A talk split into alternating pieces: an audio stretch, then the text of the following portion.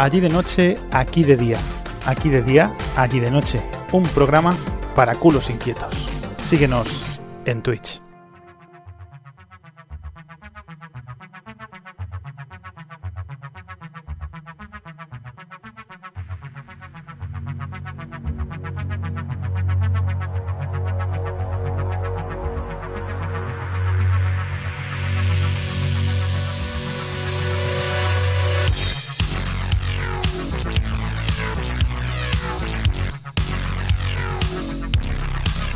Bienvenidos una semana más a otro directo de allí de día y aquí de noche o allí de noche, aquí de día.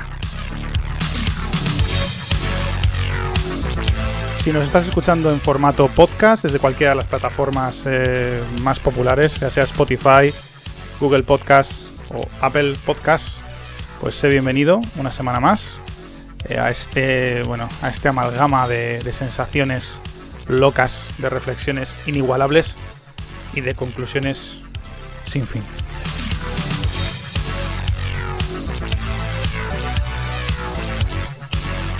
Hoy hablaremos del Día del Soltero, que es el Día de Emi, de Portugal, que es una dictadura, del sexo en la playa, de los transexuales que salían en Dragon Ball y de la experimentación animal.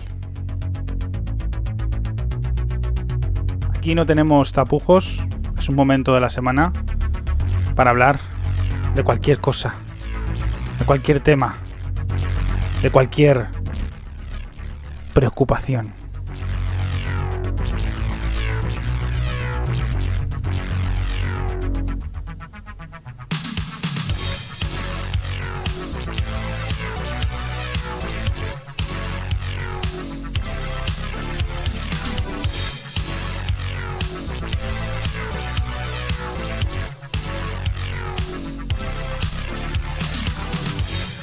Mientras Emi come pipas compulsivamente, porque es su día y debe de celebrarlo, comenzamos el programa de hoy.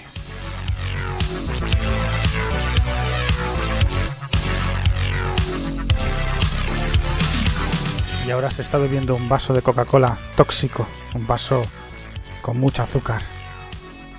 No estás todavía en directo, Emi. Tú sí. Está hablando pero creo que ha empezado. Sí, yo creo que sí que ha empezado. ¿Tú has empezado ya? Asiento con la cabeza. No. No empezamos, no empezamos. Empezamos en unos minutos. ¡Vamos! Me está deprimiendo esta música. Lo siento, voy a bajar, voy a cambiar. Que es una mierda de música, tío, lo siento. No sé. ¿Me han quitado privilegios aquí? A ver esto. Quedan dos minutos para empezar. Allí de día, aquí de día, allí de noche, aquí de noche.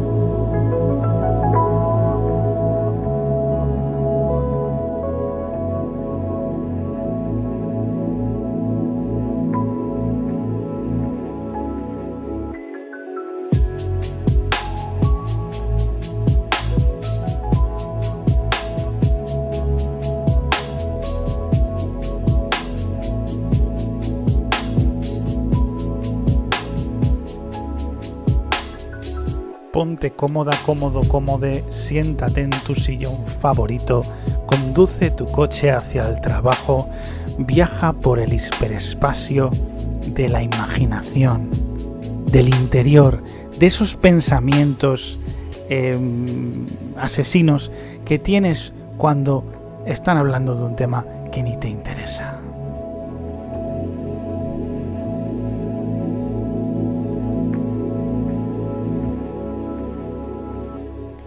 Vive la experiencia totalmente en estéreo que se cuela dentro de tus aurículas eh, de oídos hasta el timbre y el yunque y el martillo y te llega dentro del cerebro. Bienvenido.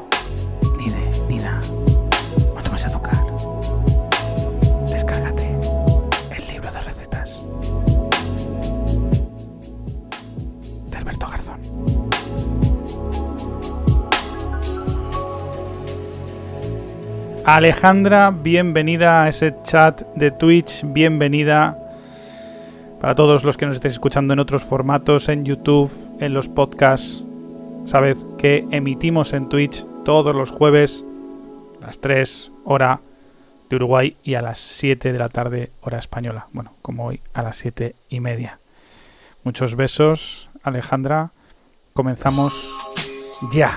Vamos dentro vídeo, dentro audio, dentro EMI. Adelante, amigo mío. Vamos a por ello. Ay, qué bien. Ay, qué bien. No se ve bien. Me he puesto mal. Ahora. Buenas tardes, Emiliano, desde España. Eh, buenas tardes. ¿Cómo estás? Pues ¿Todo ahora mismo tenemos una música ¿Todo sexual mal? de ¿Todo fondo. correcto? Siempre hay una música sexual de fondo en todos nuestros encuentros. Sí. Ay, esperen que. Ahí ahora se ve perfecto. ¿Cómo están, compañeros? ¿Todo bien? Todo bien. ¿Por esos lados? ¿Por esos lares europeos? Eh, tenemos que recordar que eh, Adán se financia gracias a las aportaciones de sus seguidores, como la cafetera. Así que si ustedes quieren, suscríbanse, compartan y denos su número de tarjeta que haremos buen uso de ella. Pueden mandar el Oh, El número sábado por la noche de banco, de lo que sea. de regreso al futuro. ¡Regreso al futuro! Muy bien. Se ha vuelto a suscribir don Emiliano. Es posible, Nos estamos dando autodinero. Puede ser, es posible. es posible Llegamos un punto en el que nosotros nos financiamos. que Jeff Bezos nos pague algún día. Yo todavía no he cobrado ni un duro. Yo estoy, estoy viendo la disputa que hay entre Jay Bezos, entre Bill Gates, entre Elon Musk, entre todos. Espero que alguien nos pague. En cualquier momento ocurrirá. Porque estamos haciendo un gran labor comunitario. Me parece a mí.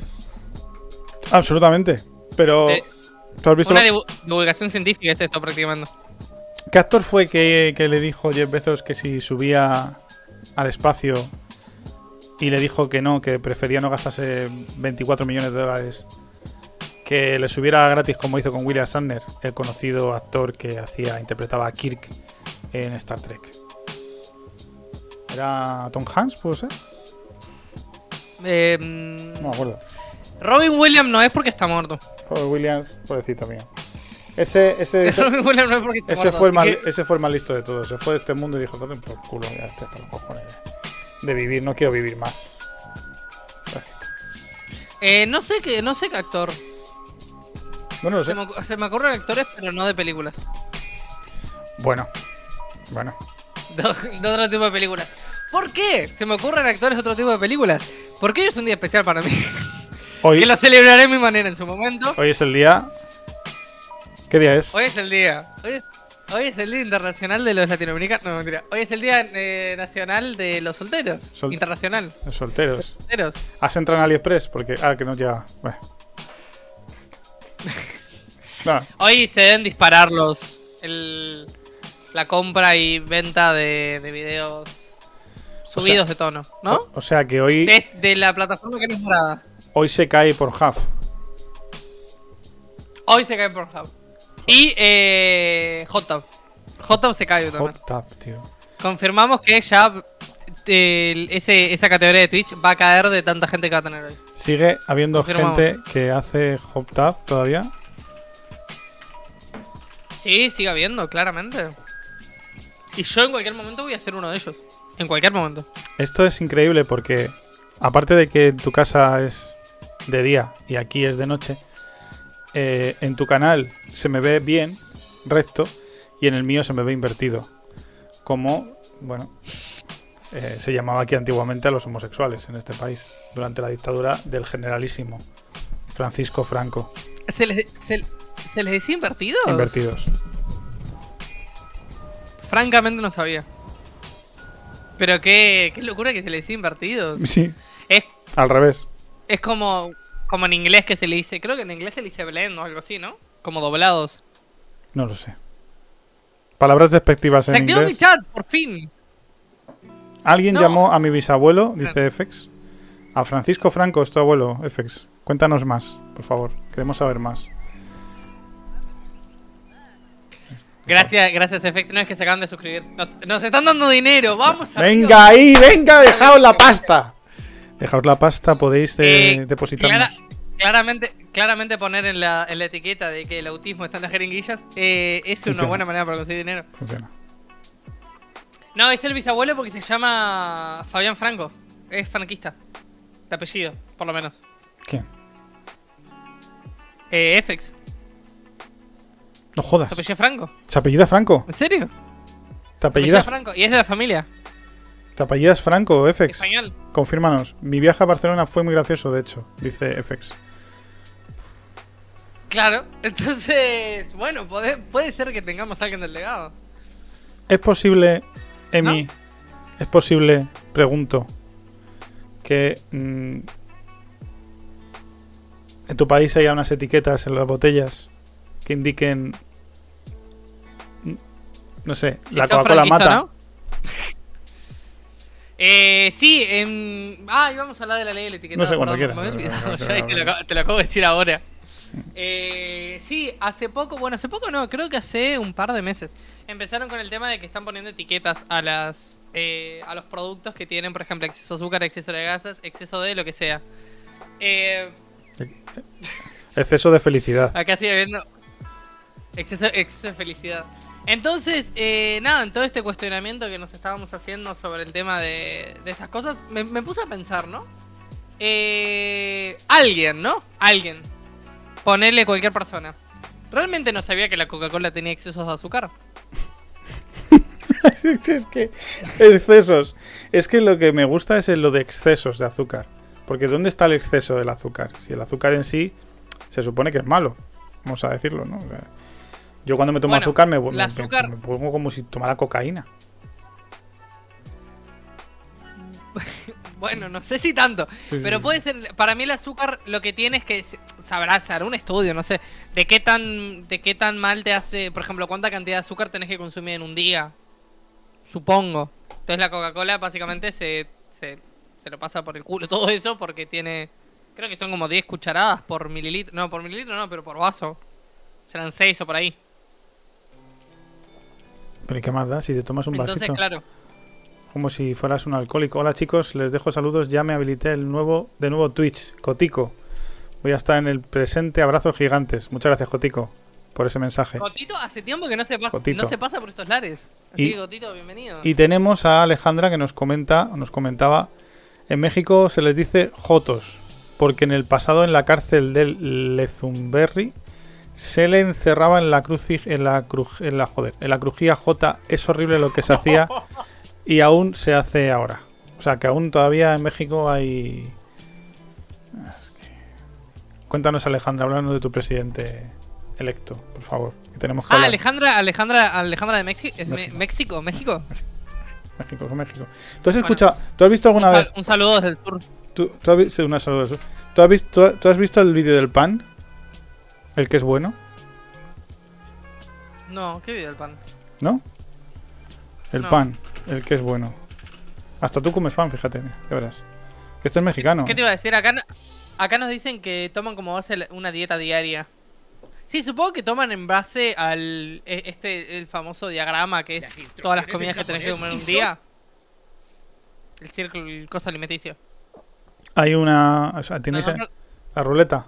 Tenéis una ruleta de alimentos.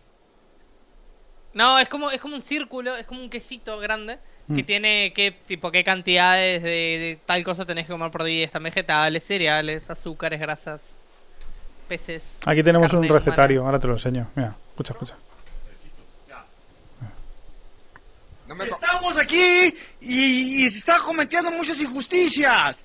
Quitan el trapo y, y no lo ponen. No lo ponen. ¿Por qué quitan el ¿Por qué lo trapo? quitan? Si saben que es una cosa que debe estar aquí y ella se mete y se, Se mete, mete. y se mete. Acuérdense que me quitaron mucha sangre y ya no quiero volver a, a- a darles otra vez problemas. Pero yo estoy aquí para cumplir con, con lo que se me ordenó y me golpearon y hicieron muchas cosas conmigo. Me deben de, de dar una protección, una solución porque en esta vez gana Mm. El pan. el pan. Y aquí lo tiene. ¿Qué es ¿No vas eso? médico? ¿Te gusta Cómete médico? un pan, cómete un pan, cómete un pan, cómetelo, cómetelo, cómetelo, cómetelo, cómetelo, cómetelo. Tengo un chicle. No, pan, pan, tienes que agarrar el pan. Ahí lo agarro. A ver, a ver. ¡Ah!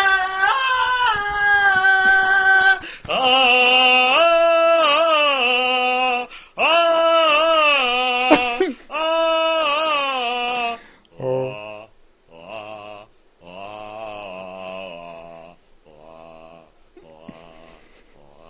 Estamos aquí en, Ahora. en lo que es México, México, México. Y Y he dejado el vídeo para que lo veáis en el chat, por si lo queréis ver entero. Puede ser que nos hayamos cagado en toda la gente que nos está viendo en Spotify. Probablemente. ¿Hay algún contexto para esto? Sí, hay un contexto que es el de que cuando se nos ocurre algo, pues lo ponemos, lo decimos. No, no hay más. Ay, qué. Pero qué- qué- eh, qué ¿tú te, te has dado cuenta que la sensación, no sé si alguna vez, eh, y si no, hacer ejercicio, bueno, imagino que sí, eh, escuchar un programa de los nuestros sin vídeo, o sea, solamente escucharlo. Y es otra, es otra dimensión, es otra dir- distinta. Debe ser, debe ser otro tipo de, experiencia. Hasta, hasta un poco creo que eh, espiritual. Sí, sí, sí. Algo sí. así como un viaje astral versión eh, escuchar un podcast. Sí, sí. ¿No? Bueno, lo que, lo que les iba a decir es que nada, están poniendo estas, estas etiquetas y mm, mi pregunta es, ¿son necesarias? O sea, ¿es necesario poner una etiqueta negra enorme en un empaquetado? Yo lo veo desde el lado de, de- de- de diseño, ¿no? Yo creo que es poco. Están cargando Hay que poner más. etiquetas. Yo creo que tenían que poner una, un, un hígado destrozado por el azúcar, como hacen con el tabaco. Claro, un... ponen fotos... No, pero ¿sabes lo que habían hecho en... Creo que es en Inglaterra, creo que lo hicieron. Habían puesto otra... Algo más elegante que una... Un hexágono negro. Que era un cosito que te decía, eh, dependiendo de cuánto tenías, tipo de azúcar, era verde, amarillo y rojo, ¿no? Mm. Eran como tres cositas. Que según si tenían excesos eran rojos, si tenían, estaban más o menos eran naranja y si tenían pocas eran azúcar, eran verdes. Porque también, por ejemplo, ¿qué es exceso de azúcar? Que tenga 5 miligramos, entonces si tiene 4,9 no es exceso de azúcar. Si Yo- tiene 4,5 no es exceso Yo de solo azúcar. te digo que donde tú, me, si tú dices 5, yo, te, yo subo a 10, subo la apuesta. Y tenemos aquí las declaraciones de nuestro ministro de Consumo, que se han inventado su, su cargo. se basan en alimentos Y, y atento. Muchas de las dietas poco saludables se basan en alimentos procesados muy ricos en azúcares, muy ricos en sales, muy ricos en grasas y eso le permite, por toda su naturaleza, ser bajos en precio. Pero nosotros entendíamos que había alternativas y esto es lo que se pone de relieve con este, con este texto de comida rápida, barata y saludable. Son tres requisitos, decía Mariam, que son imprescindibles desde el punto de vista de romper un poco esa mentalidad que existe hoy en día y que gracias al ejercicio de divulgación que se ha realizado hasta ahora por parte de la sociedad civil, de nutricionistas, científicos, científicas, etcétera, y con la colaboración ahora eh, nuestra circunstancial, que tratamos de ser un vehículo más que traduzca a la sociedad lo que llevan los científicos y los profesionales de esta materia mucho tiempo eh, investigando y dejando claro, traducirlo en un material que sea asequible y que sea fácil de divulgar. Ahí lo tienes. Y ahora te leo, ahora te leo lo- las recetas, que me las he bajado. Pero hay, hay, hay la pregunta esto, está en esto. La gente del... El, el Estado, ¿no? ¿Debería preocuparse si nosotros comemos bien o comemos mal?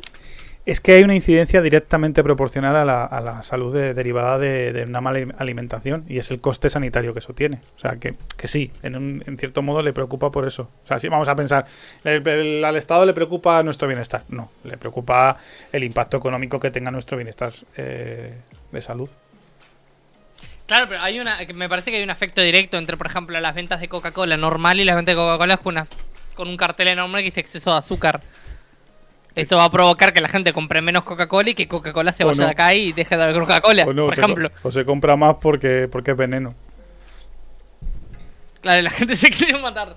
Sí, No, en, en Argentina en Argentina había pasado lo mismo en la ley del etiquetado, pero peor. Decían que los eh, los por ejemplo, cereales con exceso de azúcar no podían tener enfrente una propaganda relacionada para niños. Por ejemplo, viste que casi siempre los cereales tienen una figurita de un tigre, por ejemplo. Ahora ya no lo pueden tener más. Mm. Porque es algo como relacionado para los niños y no debería ser porque tiene exceso de azúcar. Aquí se ha Y es que prohibido, lo que dicen, claro. ¿Sí? se ha prohibido la publicidad orientada a los niños. ¿Se prohibió la, publicidad orientada a los niños también allá? Sí. Consumo prohíbe. Mi pro- pregunta. Mi pregunta es la siguiente. ¿Esa publicidad está hecha para los niños? ¿O quién compra, quién compra el cereal? ¿Los niños o los padres? Hombre, yo compro cereales. Pero mira, tienes otra vez. mira, segunda, segunda. pública que se refiere muy especialmente, como bien decía la alcaldesa, a la población más vulnerable, a nuestros niños y a nuestras niñas, que eh, vemos como eh, los indicadores eh, de salud pública relacionados con el sobrepeso y la obesidad, pues son indicadores que están en niveles en- extraordinariamente altos desde hace mucho tiempo y sobre los que eh, evidentemente tenemos el deber público eh, de rebajarlos, de reducirlos mediante actividad y acción pública y políticas públicas. Este diagnóstico nos ha llevado a la decisión de sustituir este código de autorregulación por una actividad regulatoria directa. Es decir, vamos a pasar a, una- a un enfoque de regulación por el cual vamos a regular de manera directa esta publicidad dirigida al público infantil siguiendo las recomendaciones de la Organización Mundial de Salud y sus perfiles nutricionales y así como lo que han hecho otros países como el Reino Unido, Portugal o Noruega.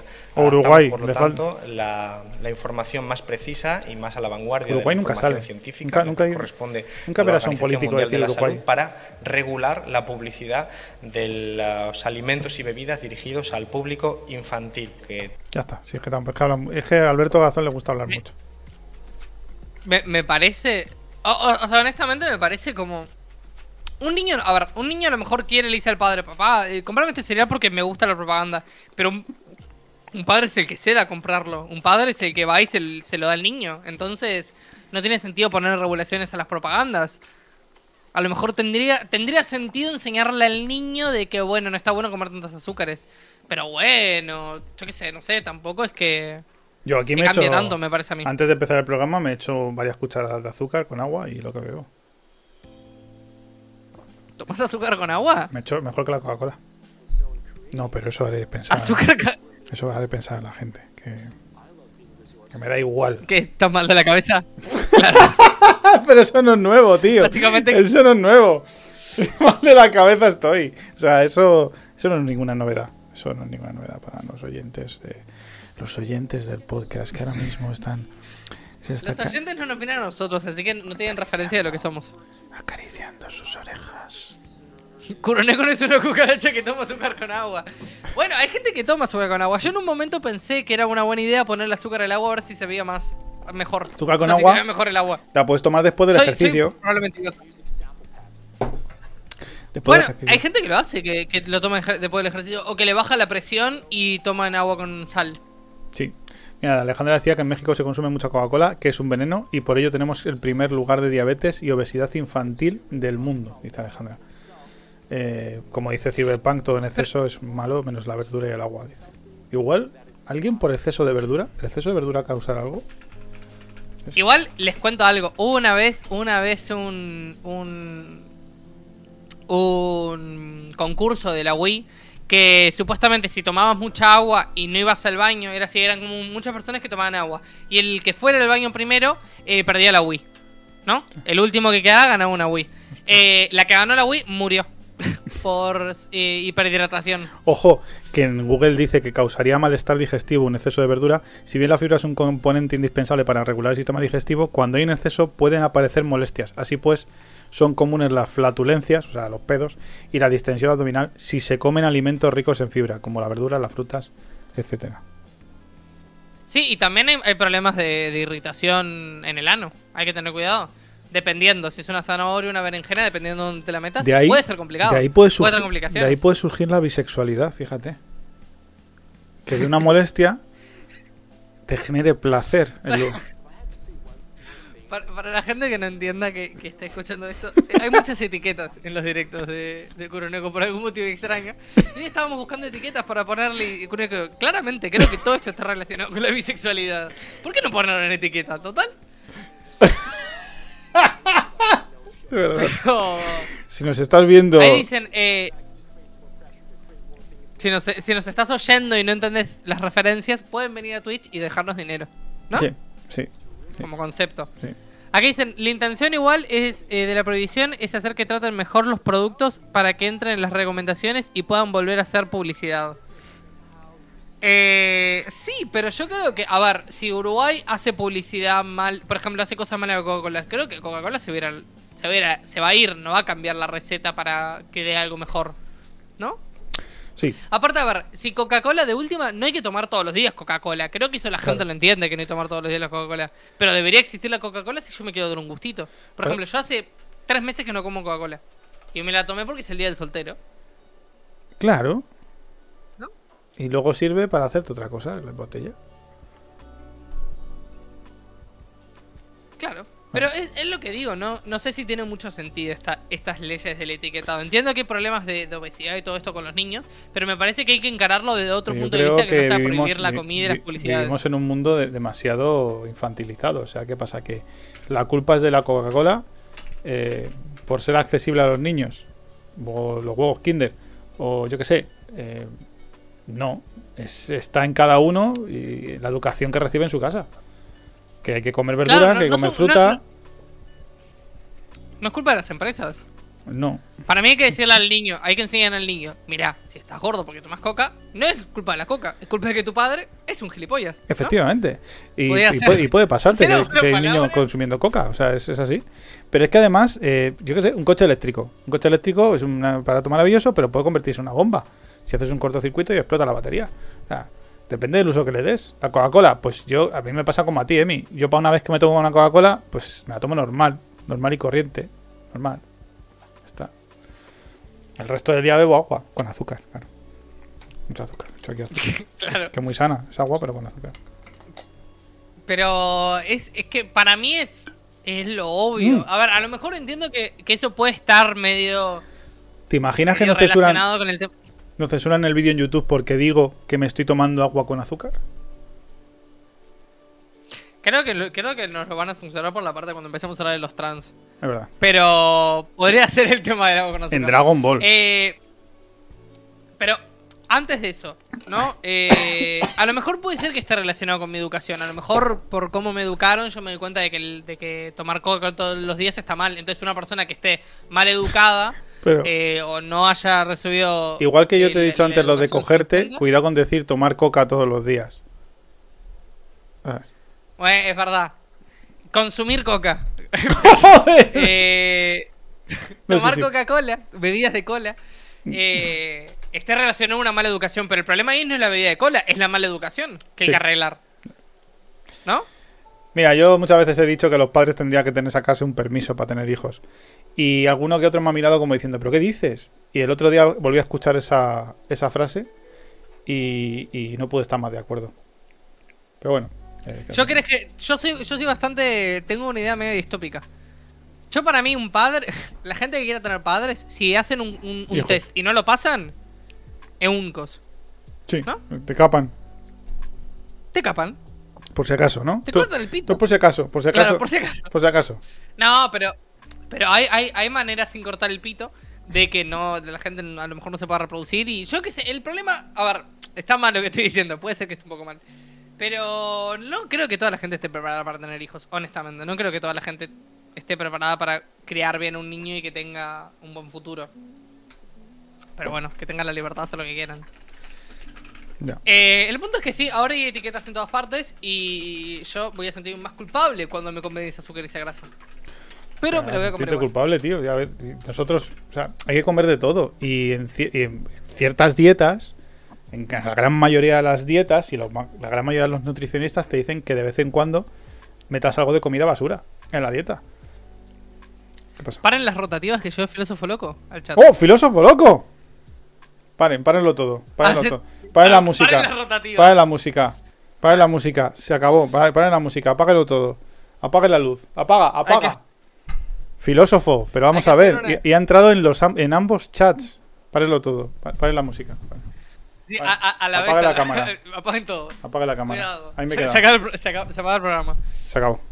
Eh, volvió, volvió el filósofo loco. Ha Para, la gente que esté escuchando y no sepa quién es el Filósofo. loco, no es que Sócrates está mal de la cabeza y apareció en la época contemporánea, sino que es un compañero de los canales, los dos canales. que Filósofo. Hace, hace tiempo que no se pasa por estos lares. Filósofo fue, fue el principio y nosotros seremos el final.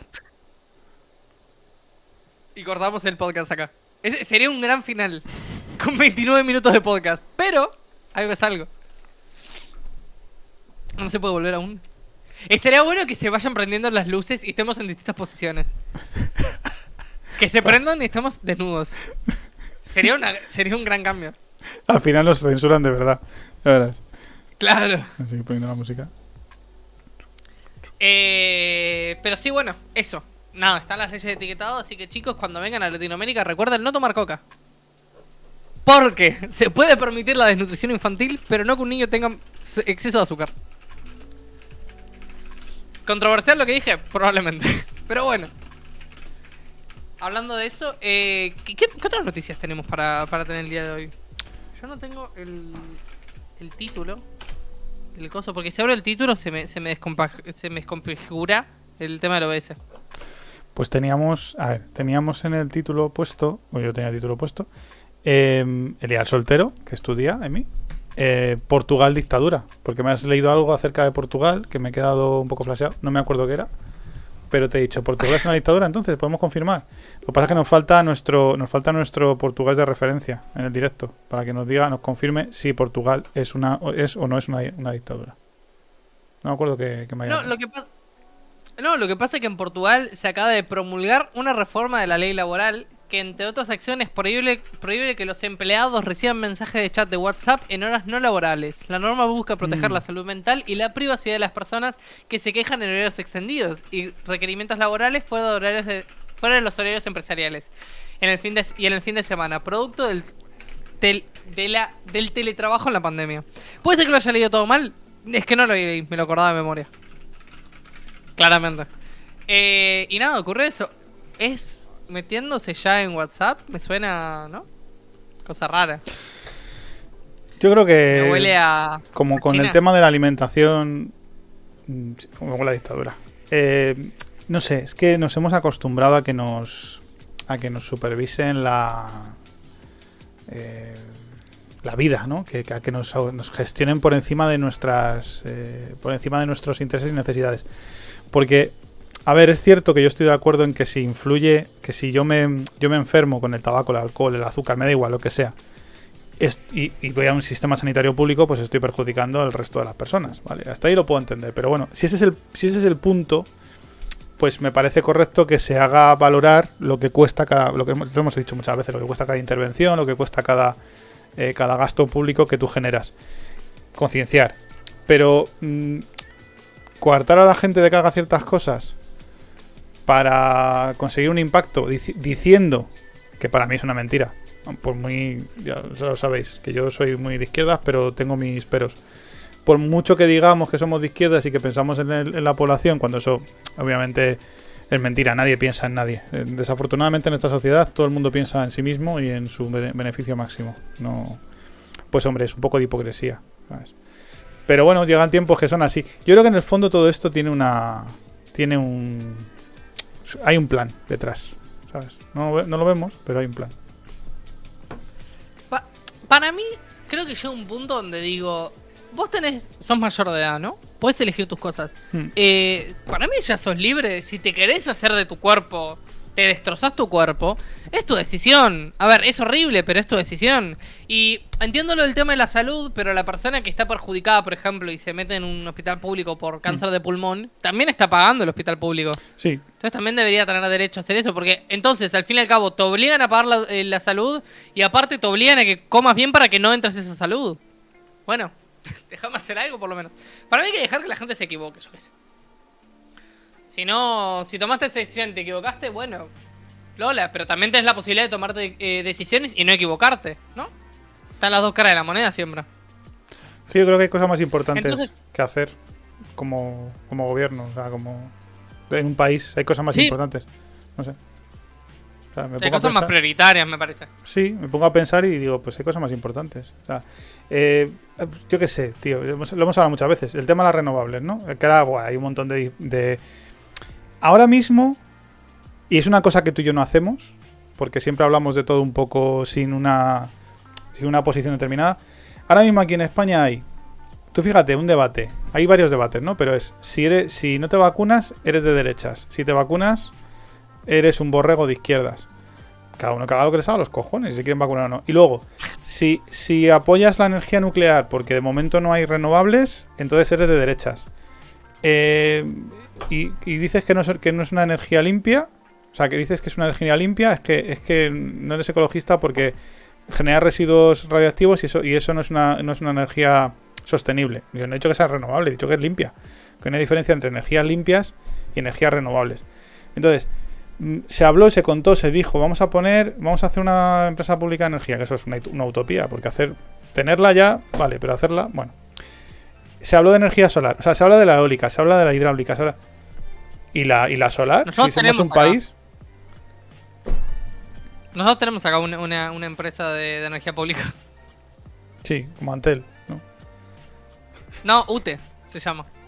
Es la empresa de, de, de luz de acá y suele haber apagones. Claro. Suele haber apagones, suele haber problemas de electricidad y suele haber problemas de que te eh, matan con el tema de la- cuando llega la cuenta de la luz. Pero bueno, Pero, pero lo, que, lo que yo digo es, tú, tú gobiernas un país y tienes las mismas herramientas que tienes para poner una ley que prohíba los anuncios del azúcar de los niños, que me puede parecer mejor o peor, me puede parecer mejor o peor, Mm. y que pues, tienes los mecanismos para, pe- para poner pegatinas negras en las botellas, tendrás los mecanismos para construir, poner paneles solares en campos y en tierras que son tuyas.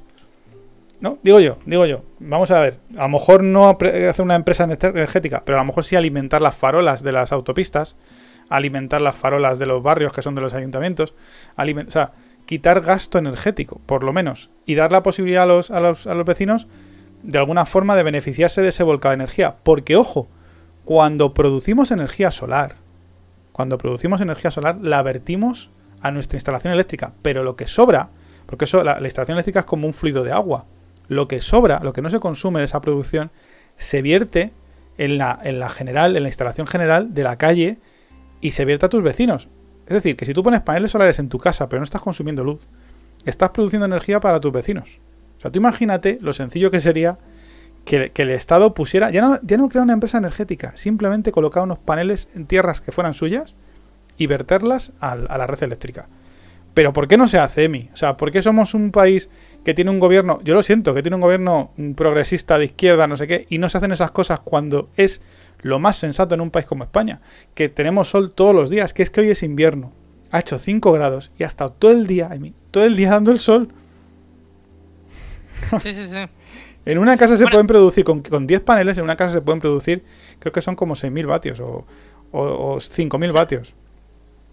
¿Sabes cuál es el problema? Para mí el problema es este. Vos tenés, vos le comprás, por ejemplo, hablando de refrescos, vos le comprás los refrescos a Coca-Cola, ¿no?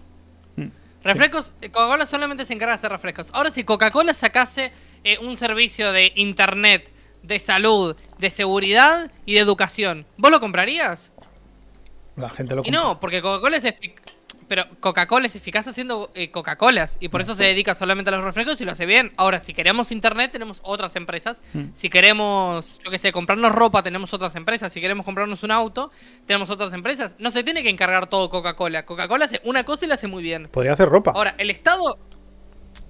Bueno, claro, pero Con- no va a ser mejor ropa que Gucci, por con ejemplo. especializada en de ropa. botellas. Ojo. Bueno, poder- podría ocurrir, pero lo que yo me quiero referir es que, eh, por ejemplo, el Estado es una empresa. ¿Por qué el Estado se tiene que encargar de tantísimas cosas? Tiene que hacer todas las cosas de un país y aparte ahora regular también el tema de los alimentos. Mientras más, mientras más, eh, siempre lo dicen, el que, ma- el que mucho abarca, poco aprieta. Y es lo que termina pasando en el coso. El Estado, por ejemplo, en mi país hay inseguridad, hay un montón de inseguridad, uno de los mayores problemas que hay es la inseguridad, pero tenemos etiquetados donde dice exceso de azúcar. Así que cuidado, la próxima vez que tengan a robar, le pones un etiquetado de exceso de Ah, peligro. Yo soy consciente de que tenemos problemas. O sea, lo de que dice Alejandra, me estoy totalmente de acuerdo. Mi abuela tenía diabetes, o sea, que no quiero decir que tampoco. Pero que hay cosas más importantes. A mí, o sea, a ver, vamos a, vamos a, vamos a, a simplificarlo, ¿no? Nosotros nos compramos una casa en una zona de Madrid que previsiblemente va a hacer frío en invierno, bastante, porque es la, es la Sierra Oeste, ¿no? Una casa muy barata, me puedo hipotecar yo solo, pago una mierda, pero es una casa en la sierra. Además, esta zona se llama la Sierra Oeste de Madrid. O sea, es, es casi, casi pegando ya, empezando Villalba, o sea, tal. Entonces, ¿cuál es mi preocupación con los pocos ahorros que tengo? Pone una estufa, o de pellet, o de leña, o de carbón, o de lo que sea. ¿Qué he puesto? He puesto pellets porque sé que se van a poner, ya verás, y hacemos una predicción aquí, se van a poner super heavies aquí en España con el tema de las emisiones de CO2 de las estufas. Ya veremos cuando empiecen a tocar el tema de no usar leña para calentar las casas. Ya verás. Vamos a reír todos de todos los pueblos, de la gente y tal. Bueno. Vale, pues una estufa de pellets es la primera prioridad porque es un elemento que me va a dar calor en invierno. Y monto una estufa. ¿Qué es lo siguiente? Digo, oye, ¿hay alguna empresa que me dé paneles solares en alquiler? Pues sí lo hay. Que de hecho ahora mismo estoy hablando con ellos porque no me han llamado. Paneles solares. ¿Por qué? Porque mi casa es mía y yo quiero proveerme de un problema eléctrico o de un problema de suministro o balancear ese precio o gestionar, o sea, tener el control. Joder, si soy el Estado, si soy el Estado y sé que va a haber un problema con el tema eléctrico, no, pero es que no lo sabían, una mierda. Eso se sabe, se sabe con mucho tiempo. Pues entonces pongo un parche y pongo urgencia en eso. Digo, vamos a poner miles de paneles en los ministerios, en las tierras que son del Estado, en donde sea, tío. En, el, en la radio, televisión española, que hay un edificio ahí que están grabando las series, el Ministerio de Tiempo y todo esto, que está ahí perdido de la mano de Dios, paneles solares. Y esa energía la distribuyes. Y ya estás consiguiendo que en, el, en, la red eléctrica, que es del Estado, porque red eléctrica es del Estado, que es por donde se envía la electricidad en nuestro país, haya una menor demanda de fuentes externas como Francia, como otros países que necesitamos de sus eh, tal para poder suministrarnos, porque somos gilipollas. Encima estamos comprando la energía fuera encima. Tío. Entonces, el azúcar, pues sí, es un tema importante, pero no es un tema prioritario ahora mismo. Ni ahora ni hace un año. Perdonadme. Hay, hay, hay, hay, un, hay un programa de un youtuber que se llama Quantum Fracture, que está muy bueno, que habla justamente de cómo funcionan las redes eléctricas. Eh, que nada, está bueno que lo vayan a ver porque básicamente habla de que tienen que calcular, hacer un estimado de porque no se puede generar más electricidad de la que se se necesita. Entonces se calcula más o menos una gráfica y todas estas cosas. Hmm. Pero lo que pasa es que, justamente te digo, eh, el gobierno de España no puede saber lo que pasa en, un, en todos los pueblitos a la vez porque cada pueblo tiene sus individualidades, cómo utiliza energía, qué, qué suministros tienen. Entonces, ¿qué pasa? Para mí sería mejor que por comunidades chicas se viera que se necesita y se plantease y se hiciese, a lo mejor, bueno, está teniendo contacto con el Estado, pero si hiciese en comunidades chicas, antes que intentarlo hacer todo desde un solo gobierno para todo un país enorme. Gigantesco. Tenemos un problema mayor y es que nos hemos acostumbrado a consumir en un exceso, o sea, sin medida. Y se tira un montón de comida, se tira un montón de recursos que se, que se van a la mierda a diario. Pero a mí me llamó la atención mucho eh, recientemente porque la zona en la que vivo me comentaron, a, testimonios fidedignos, que cuando llegó la pandemia aquí en, Madrid, em, cuando empezaron a, mandar a los niños a casa, que eso fue un día 11 de marzo de 2020, si no me equivoco, la gente se volvió loca y salió a los supermercados y los dejó vacíos. Entonces eh, se acabó la comida, bueno, se acabaron ciertas cosas, no se acabó la comida, se acabaron ciertas cosas en muchos supermercados de la zona sur de Madrid. Y resulta nosotros estamos muy apartados, estamos, te he mandado una foto un día de donde estamos, estamos muy apartados de Madrid, estamos a casi media hora de, la ciudad del sur más cercana y es un pueblo de 2.000 habitantes, o sea, no aquí, lo que es este pueblo son 2.000 habitantes y el pueblo de al lado tendrá un poco más. Bueno, pues hubo gente de la zona sur de Madrid que se vino a un supermercado del pueblo de al lado a comprar comida porque allí sí había comida, o sea, aquí había comida, había de todo y allí no. Buena. Y allí no. ¿Por qué? Porque, eh, claro, es que eh, el ecosistema en el que vivimos aquí es de poca gente en referencia a los recursos, o, suficiente gente, eh, suficiente gente en referencia a los recursos. Pero en una ciudad como, yo qué sé, fue Labrada, Móstoles, el Leganés, hay demasiada gente por metro cuadrado. Y esa es el, la pandemia real, por eso decíamos antes, la pandemia somos nosotros. La pandemia real de nuestros tiempos. ¿Vos crees que hay sobrepoblación o que no hay sobrepoblación? Hombre, yo creo que hay demasiada gente. Cada vez más. Cada vez más. No digo que. Sí. ¿Qué pasa?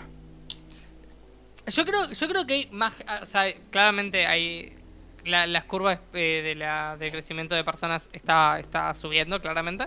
Pero no creo, yo honestamente no sé si hay una sobre. No, no creo que haya una sobrepoblación. No creo que estemos con los recursos justitos. Pero sí creo que hay eh, problemas de gestión. Bastantes problemas de gestión. Y, y que nada, y por eso no todos llegamos a tener lo que todos necesitamos. Pero que hay de sobra, me parece que hay de sobra. Pero honestamente no, no, no considero que haya una superpoblación. Porque creo, habían hecho una estimación la otra vez que si unimos toda la- todas las personas en un núcleo, eh, no, no llegamos a llenar Estados Unidos, por, por ponele. Yo creo que tenemos que ser más. Obvio, con- creo- más densamente poblados. creo que tenemos que ser más conscientes del consumo que hacemos. O sea, y eh, en eso, mira, y vuelvo otra vez. El Ministerio de Consumo se creó para darle un puesto a ese señor, pero además para... mm, ¿Por qué, por qué un ministerio de consumo?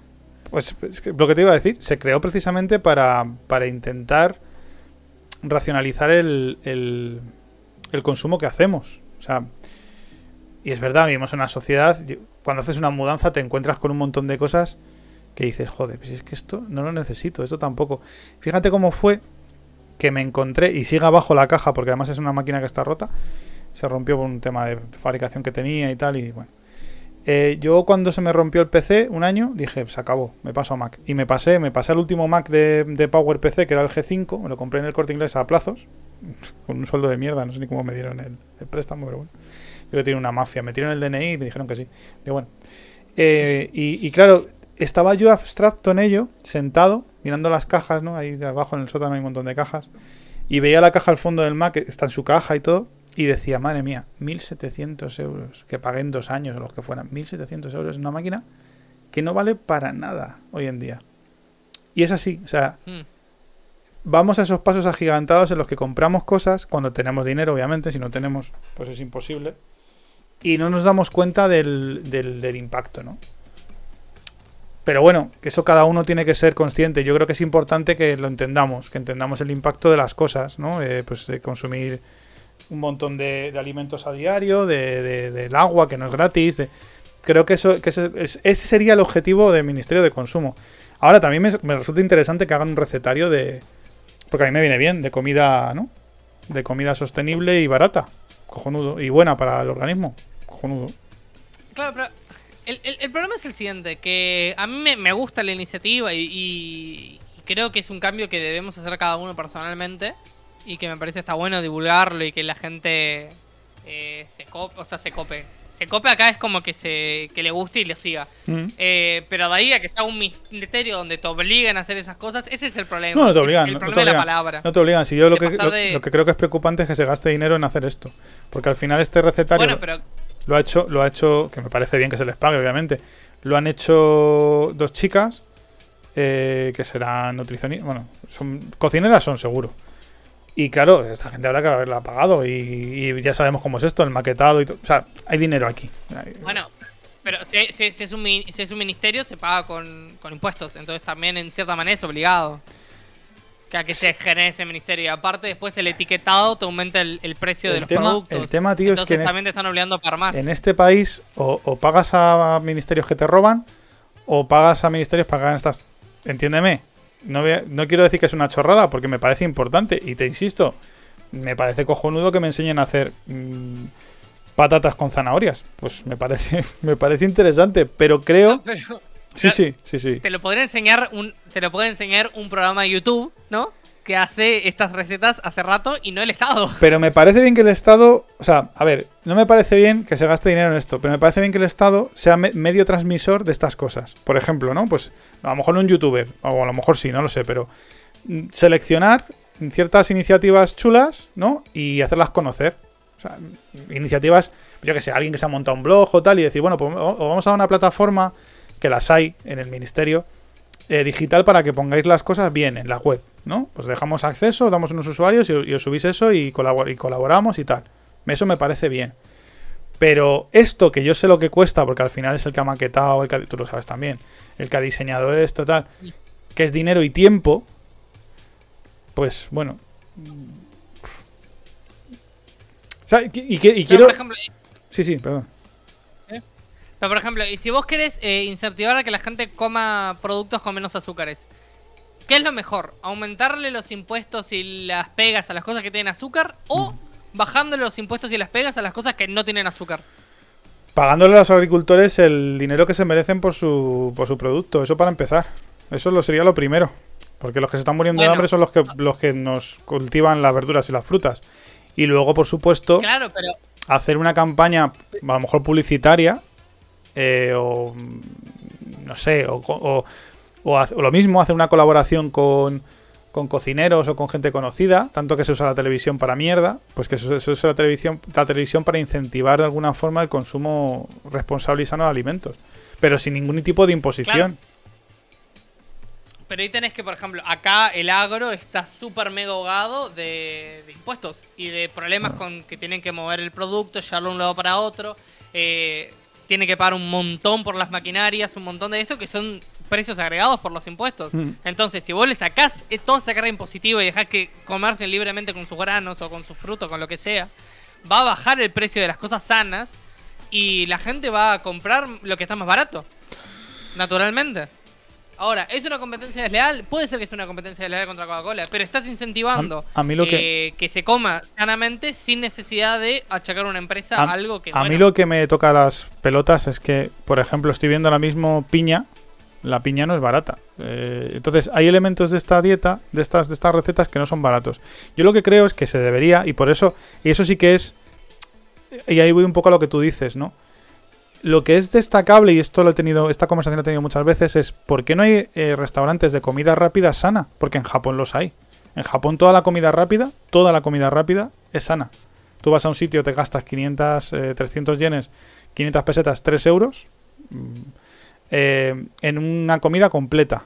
Con su arroz, con su carne, con su tal, con su no sé qué. O sea, en un plato completo. Que no tiene nada de, de comida rápida e insana. Entonces, ¿por qué no hay restaurantes, por qué no funcionan restaurantes que hagan estos platos que son súper apetecibles, que están en el recetario que pasa por el chat? Em, y no funciona esto. ¿Por qué, ¿Por qué no se incentiva la creación de este tipo de establecimientos? O de. No lo sé, no lo sé. Pero no. No lo que tú dices, no esa imposición eh, de, de- de- de penar alimentos insanos, porque hay muchos. Hay muchos. La carne. Esto decía JL, la carne, decía, "No, nos van a subir también los impuestos en la carne. Y luego va a acabar un momento en el que nos digan, bueno, si usted consume carne, entonces eh, cuando vaya al sistema sanitario, o sea, yo creo que hacia eso no podemos Es que ir, la- no debemos ir. Obvio, la mejor para mí la mejor manera de incentivar es exonerar de impuestos. Yo te exonero de impuestos la- las frutas, por ejemplo. Las frutas van a salir más baratas. Te exonero de impuestos el tema de transportar frutas de un lado para otro. Te exonero de impuestos el hecho de, eh, yo qué sé, no sé, comprarse las herramientas para sacar frutas. Eh, bueno, van a bajar el precio de las frutas. Es simple y llanamente y la gente va a empezar a comprar más frutas. Porque si la gente tiene para comprar una hamburguesa de ponele 5 euros a, una, a un kilo de manzanas de 0,5 euros, creo que va a comprar un kilo de manzanas. Y luego te digo otra. Porque la gente también va por lo que es más barato. Ya he visto dos recetas. Ya he visto dos recetas mientras hablas. Que pone que le echen sal. Pero la sal tampoco es sana. Y además, y además, no pone la cantidad de sal que le debes de echar a la receta. Simplemente pone sal. Para empeorarlo. O sea, imagínate. Claro, pero lo que, lo que te digo, es como que... ¿Cuántos programas de cocina hoy en día? ¿Cuántos programas de cocina en YouTube? Mira, Pones YouTube, cocina vegana. yo te digo Hay una cosa. millones de recetas. En la película de, en la película de Demolition Man, en el futuro la sal está prohibida. Porque es mala para la salud. Y esta gente está diciendo, está hablando de comida basura y está metiendo la sal en todas las, recetas. Que somos españoles y la sal nos gusta mucho. Pero es que es más, es que encima, eh, de alguna forma, eh, el, el- el azúcar, entiéndeme, entiendas esto entre, entre comillas, que es de las pocas cosas que nos hace feliz, porque tiene, tiene su sentido y tiene otra, otra sustancia más que el cuerpo, eh, pues en, algún en algunos momentos eh, metaboliza para darnos un, punto de, felicidad o de euforia. y también de, de adicción. Hay mucha gente que está enganchada al azúcar y que tiene problemas de salud tremendos. Es como que te van quitando las cosas. En el fondo parece que te están haciendo, quitando las cosas que te hacen feliz, ¿no? Para, para volverte un ser arrastrado y, y- y infeliz, ¿no? Es como, bueno. Es que no se puede comer es- esto. que- Claro, Alejandro, por ejemplo, dice, acá, eh, me imagino que allá en México, en, en México, en México, eh, hay impuestos especiales a los productos nocivos como el cigarro, el alcohol y así. Son, a ver, el cigarro es nocivo, el alcohol es nocivo, la marihuana, por ejemplo, acá es nociva. Sí. Pero si vos te querés fumar un cigarro, si te querés tomar un- tu copita de vino, que la gente lo haga, si ya es grande. La- como, dice, como dice Alejandra, la sal, la sal es necesaria porque aporta sodio y otros minerales, pero también hay sales que son malas para según qué personas, como en mi caso, la tiroides, tiene que ser ayudada, pero la sal en, en España, no sé en México, en México entiendo que por la, por la cocina que, que- que solemos probar es más típico abusar del picante, Eh, pero aquí en, en España es que no se echa un poco de sal. Yo sí, nosotros en casa o cocinamos sin sal o cocinamos con muy poquita sal. Porque mal eh, tiene esa costumbre y si no le sabe raro, no va a decir nunca nada. Pero yo siempre le echo un poquito, nada, una, una mierda de sal. Pero en España es que se echa a la gente mucha sal. O sea, tiene que estar, tiene que saber salado. Y eso, comida tras comida, porque no es, no es, no es que se echen una ensalada, no es que la gente se echa la sal en la ensalada, en el filete, las patatas, por supuesto, en todo lo que se va, en todo lo que come en plato, el español, el clásico que se eche sal y mucha cantidad. O sea, es mala, porque es en exceso. Estamos hablando del exceso y de los azúcares. Y el problema del azúcar, concretamente, es que hay muchos alimentos que tienen azúcar ya. Entonces, cuando aportamos azúcar de una manera pura, como sea con la Coca-Cola, o como sea, yo que sé, con un helado, con un dulce, con el chocolate, estamos, estamos aportando de más. Pero si la dieta es de alguna forma eh, equilibrada y tiene mm, lo que dice Emi, diversos elementos, pues no, no debería de ser tan perjudicial de vez en cuando tomar algo de azúcar. Puro. La manteca, por ejemplo, la manteca, los dulces, el aceite, está puesto dentro de, una, de un alimento balanceado. Hmm. Está puesto los azúcares y todo eso. Solamente, bueno, hay que saber cómo consumirlos. Pero también está lo otro. Si, por ejemplo, a vos, imagínate, yo me gusta con un montón de sal y un montón de azúcar las cosas. Hmm. Eh, debería tener la libertad y ser feliz de comer lo que quiera. Ahora, después me ateneré a las consecuencias. Obvio. Después tendré consecuencias y bueno, me las voy a tener que decir, ok, está. Pero si me quiero comer, si me quiero comer eso y yo disfrutaré de la comida un montón. Hmm. A lo mejor después tengo que pagar los platos rotos, pero en el momento lo disfruté. Entonces, a ver, si, ¿qué pasa? Si a cada persona le ponemos un almohadoncito en una esquina que se puede pegar, hacemos que la persona no se pegue contra nada y que después sea un inútil. De cierta manera, para crecer te tenés que pegar contra las cosas. Hay, te hay- tenés que- hay además un una- problema y es que la- los alimentos están subiendo mucho, aquí- por lo menos aquí en España están subiendo mucho, mucho, lo hemos notado todos, incluso la gente que tiene para comer todos los meses, y encima si grabamos los alimentos que no son sanos, por así decirlo, porque esto es el principio, el azúcar es el principio de otras muchas cosas, pues estaremos limitando aún más el nivel, eh, la capacidad de alimentación de las familias. Y lo que dice el Ministerio de Consumo es que, bueno, es que es un tópico que no se pueda comer bien eh, con alimentos sanos. Bueno, los alimentos sanos son caros, son caros, son más caros que los alimentos que no lo son. Yo que sé, un kilo de patatas fritas congelada siempre va a ser más barato eh, probablemente que un kilo de, yo que sé, de menestra congelada, ¿no? Y ese es el problema. Y lo digo porque en casa no, compramos patatas fritas congeladas, las, eh, compramos patatas enteras eh, y las servimos. De hecho, hay uno de los platos que hacemos en casa que es servir verduras y ya está. Y mayonesa, aceite de oliva, lo que sea, aceite de vinagre, lo que sea. Pero eh, vamos a ese, a ese mundo en el que es como el tema del diésel y la gasolina. El diésel se vendió como un, como un carburante alternativo que no contaminaba. Luego se descubrió que no. Y ahora no interesa. Y se sube el, se sube el diésel. Para gente que se mueve, como me pasa a mí, yo no tengo diésel, tengo un coche híbrido que para lo que me sirve porque son distancias largas, tal. Pero hay mucha gente que usa su, su medio de transporte, su furgoneta que es diésel, para ganarse la vida y le están subiendo el diésel, para no contaminar. Porque hay que tener coches eléctricos, pero son gente que no puede comprarse un coche eléctrico. Porque estamos en un mercado que todavía no hay coches eléctricos lo suficientemente económicos como para comprarlos, ni instalaciones para cargar esos coches eléctricos. Y a eso voy. Se está haciendo un mundo sobre la nada. Porque es muy bonito que queramos hacer estas cosas tan, tan buenas para todos, por así decirlo, tan sanas, tan buenas, tan positivas, cuando no hay una base. Es que no la hay. Y también hay otro problema, por ejemplo, en la comida chatarra suele ser comida muy barata. Sí. Suele ser comida Sí, bastante asequible. Sí. Entonces mi pregunta es, si nosotros agravamos con impuestos la comida chatarra, hacemos que la comida suba, pero la comida sana se queda donde está. Eso significa que la gente que, que consume hambre. promediamente, bueno, te va a gastar un poco más para comer bien. Pero eso significa que la gente que está en la calle, que a poco, que a lo mejor con lo poco que junta se compra un pedazo de una pizza en un Sí. lugar donde vale menos de un euro, Sí. no va a tener la posibilidad para comer esa pizza de menos de un euro. Y creo que esa persona lo último que está pensando es alimentarse sanamente. Lo que está pensando es alimentarse, punto. Es Pero- llegar a comer algo, Pero porque con la vamos boca. a otro punto en esa línea que tú estás argumentando y es que la gente que no tiene que echarse a la boca no tiene un exceso de alimentos como tenemos el resto en el cuerpo. Nosotros eh, nos volvemos diabéticos porque a lo mejor ya llevamos comido durante el día un montón de alimentos que esas personas no, se pueden permitir ni pueden tomar. Y es verdad, eh, la comida chatarra, como tú dices, pues un menú en el McDonald's son 8, 8 euros 90 y comes y ya está. El otro día, el sábado pasado que yo trabajé y dijimos, sí, sí, no vamos a comer, vamos a hacerlo del tirón y no vamos a las 4 de la tarde. Yo dije, esto pinta mal, nos fuimos a las 6. Adivina lo que hice de vuelta a casa.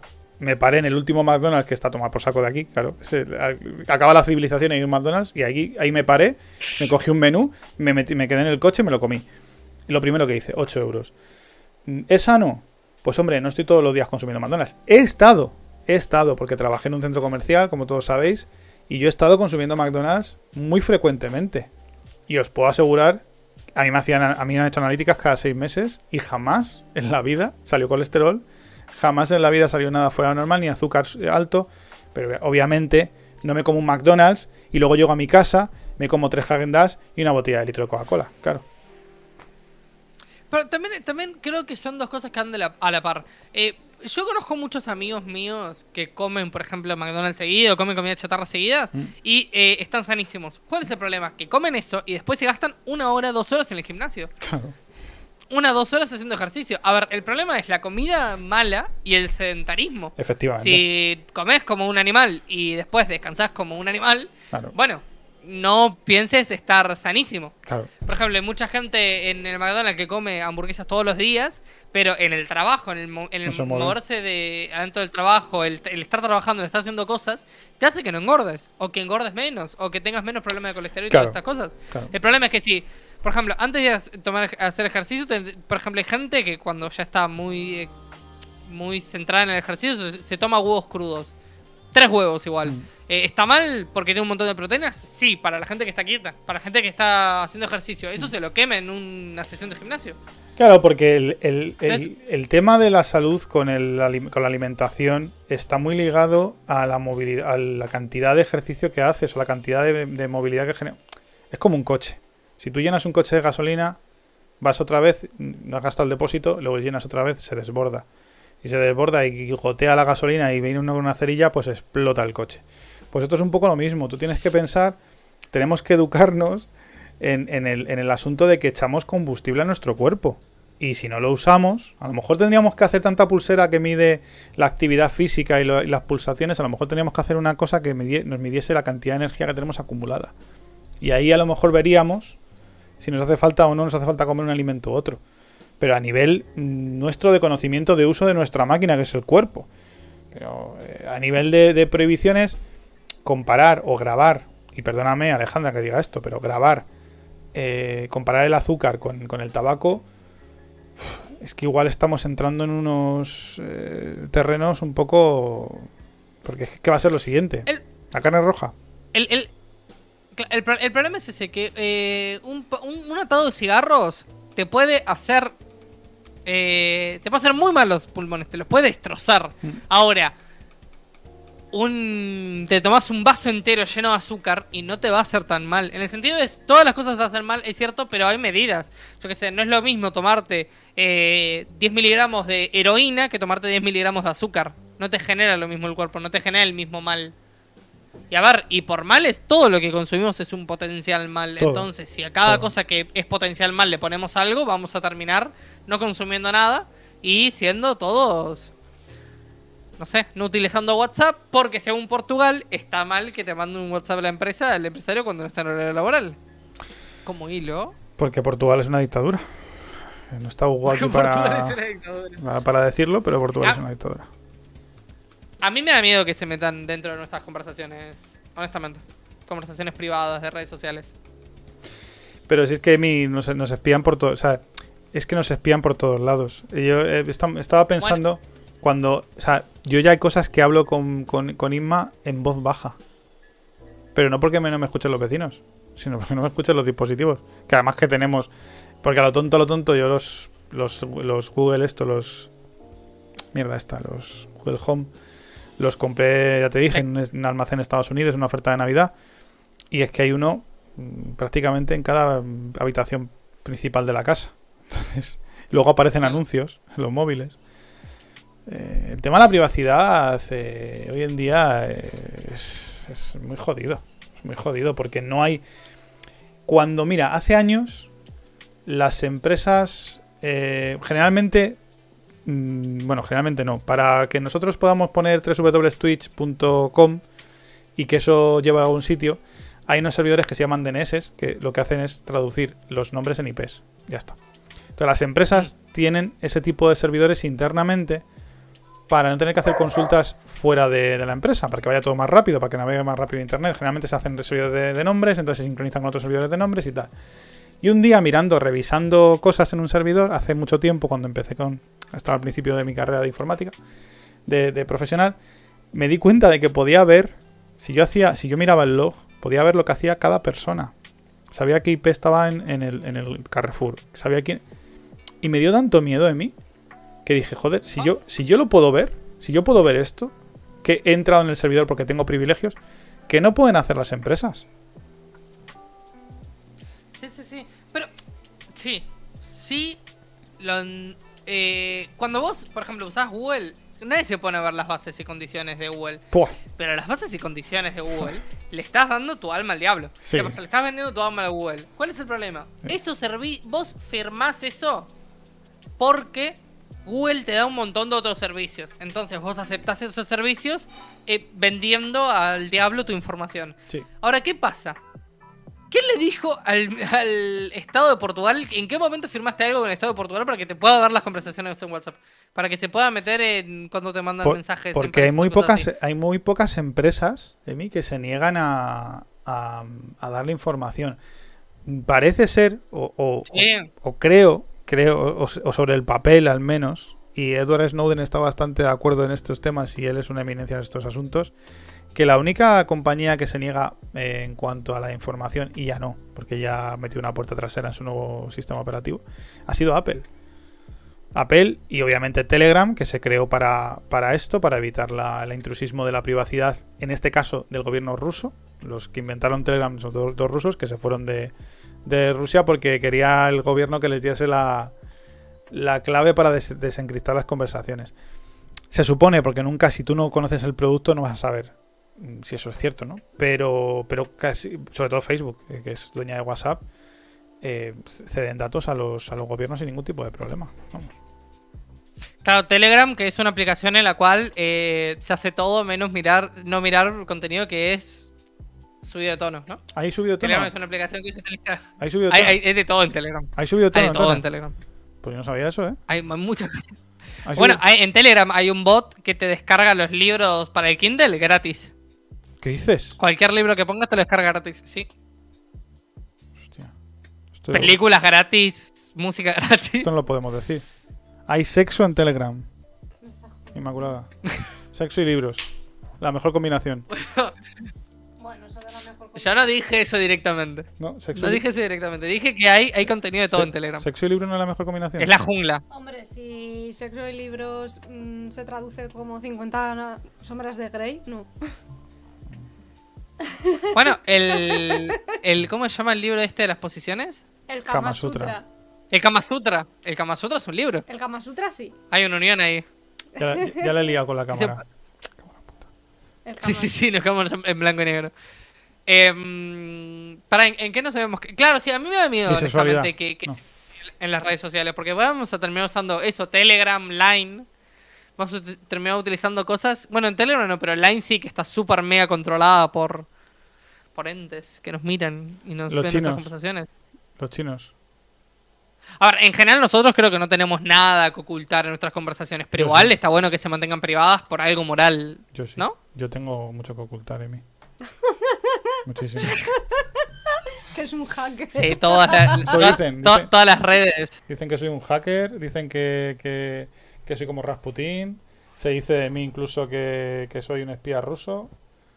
No lo sé, tío. Yo sí algún día me entero que nos controlan, mandaría mensajes ¿A quién? encriptados a mis amigos. Aunque sea a, a mis amigos, no sé, mensajes Se- encriptados. sería. eh, un, Como en mensaje, vez de... un mensaje encriptado sería: En Dragon Ball hay transexuales. Hola, Ale. que no te veo. que te voy a poner la cámara, hija, que siempre falla. Esto siempre falla. La- el mensaje sería, no sé, eh, el ave está en el nido, segunda habitación, casa presidencial. Quedaos con ese mensaje porque es el que os dirá Emi cuando. Bueno, cuando detecte que hay una intrusión sociopolítica. El asesino está en la casa presidencial. Y es a lo mejor un mensaje que le envío para juntarnos a tomar el té. ¿No? y, Y que el gobierno empiece a dudar. Tía, ¿qué, qué le pasa a este señor? Y tiene eh, cabeza de cobaya. ¿Quién? El Trump. Claro. Joder, no digas la palabra. Puedes decir Trump, ¿Qué, tra- qué- qué palabra? Donald Trump. Te, pará, ¿te, te dejé de oír? Es que estaba haciendo lo que te ir. bajito. Donald Trump. Donald Trump. Ah, Donald. ¿El pato? El pato Donald. El pato Donald. Bueno, hablando de Donald Ahí Trump. ¿sabieron que Donald Trump firmó una pelota de béisbol y se le tiró a un niño en la cabeza? No, no, no te muevas. ¿Qué dice? Pero por... Ah, ah, sí, sí, lo A Donald contaste. Trump, Lo contaste antes. lo conté. A, a Donald Trump le pasó una pelota de béisbol, la firmó y cuando se la devolvió al niño se la tiró en la cabeza. El niño a Donald Trump. O el Donald Ah. Trump. No, al Donald niño. Trump al niño. Me acabas de recordar una cosa, Emi, que viene al caso. Que te lo he preguntado antes y no sabías eh, lo que era. No sé. Por favor, por favor, ¿eh? Escucha, escucha esto. Autogiro. Autogiro, Autogiro, tu puta madre, autogiro, perdona, ¿eh? Es que el autogiro me tiene hasta los huevos. Si, si no quieren ver eso, pueden darnos dinero para pagar eh, YouTube Premium. En cualquier momento. ¿No? A ver, y hay que escuchar. Dios, no es esto. Sí, nos tienen que pagar. O sea, no, no nos tienen que pagar. Ostras. ¿En serio le vas a poner eso? Sí, sí, claro, La claro. canción. Sí, pero no, no digas nada. No, no, no, no, porque es sorpresa. A ver si es esta.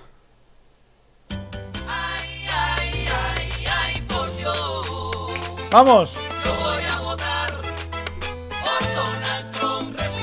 ¡Esta es la larga! ¡Vamos, todos juntos! Pero para, creo que tenés activada la supresión de ruido en, en Discord porque te lo silencia, ¿puede ser? ¡Ay, qué mierda! ¿No Por lo lo, menos de mi lado. no lo escuchas? No, de mi lado se silencia por la supresión de ruido de, de Discord.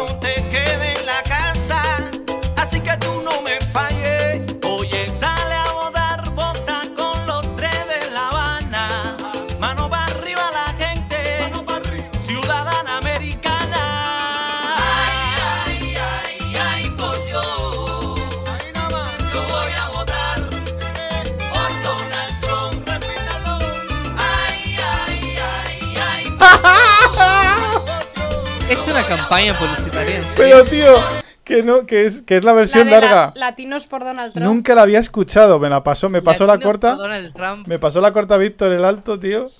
Ay, lo voy a pasar por el Pero- chat.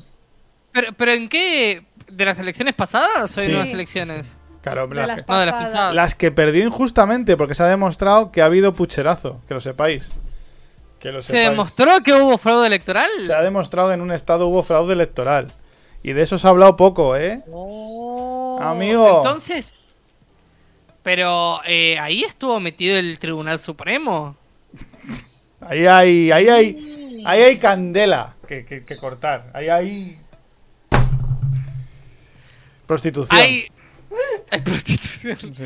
Eh, sí, es, está complicado. O sea, sé que en el momento de cuando, cuando estuve en las elecciones, Trump hizo todos los revuelos porque, porque había fraude, pero siempre que hay elecciones en Estados Unidos suelen decir que es fraude electoral.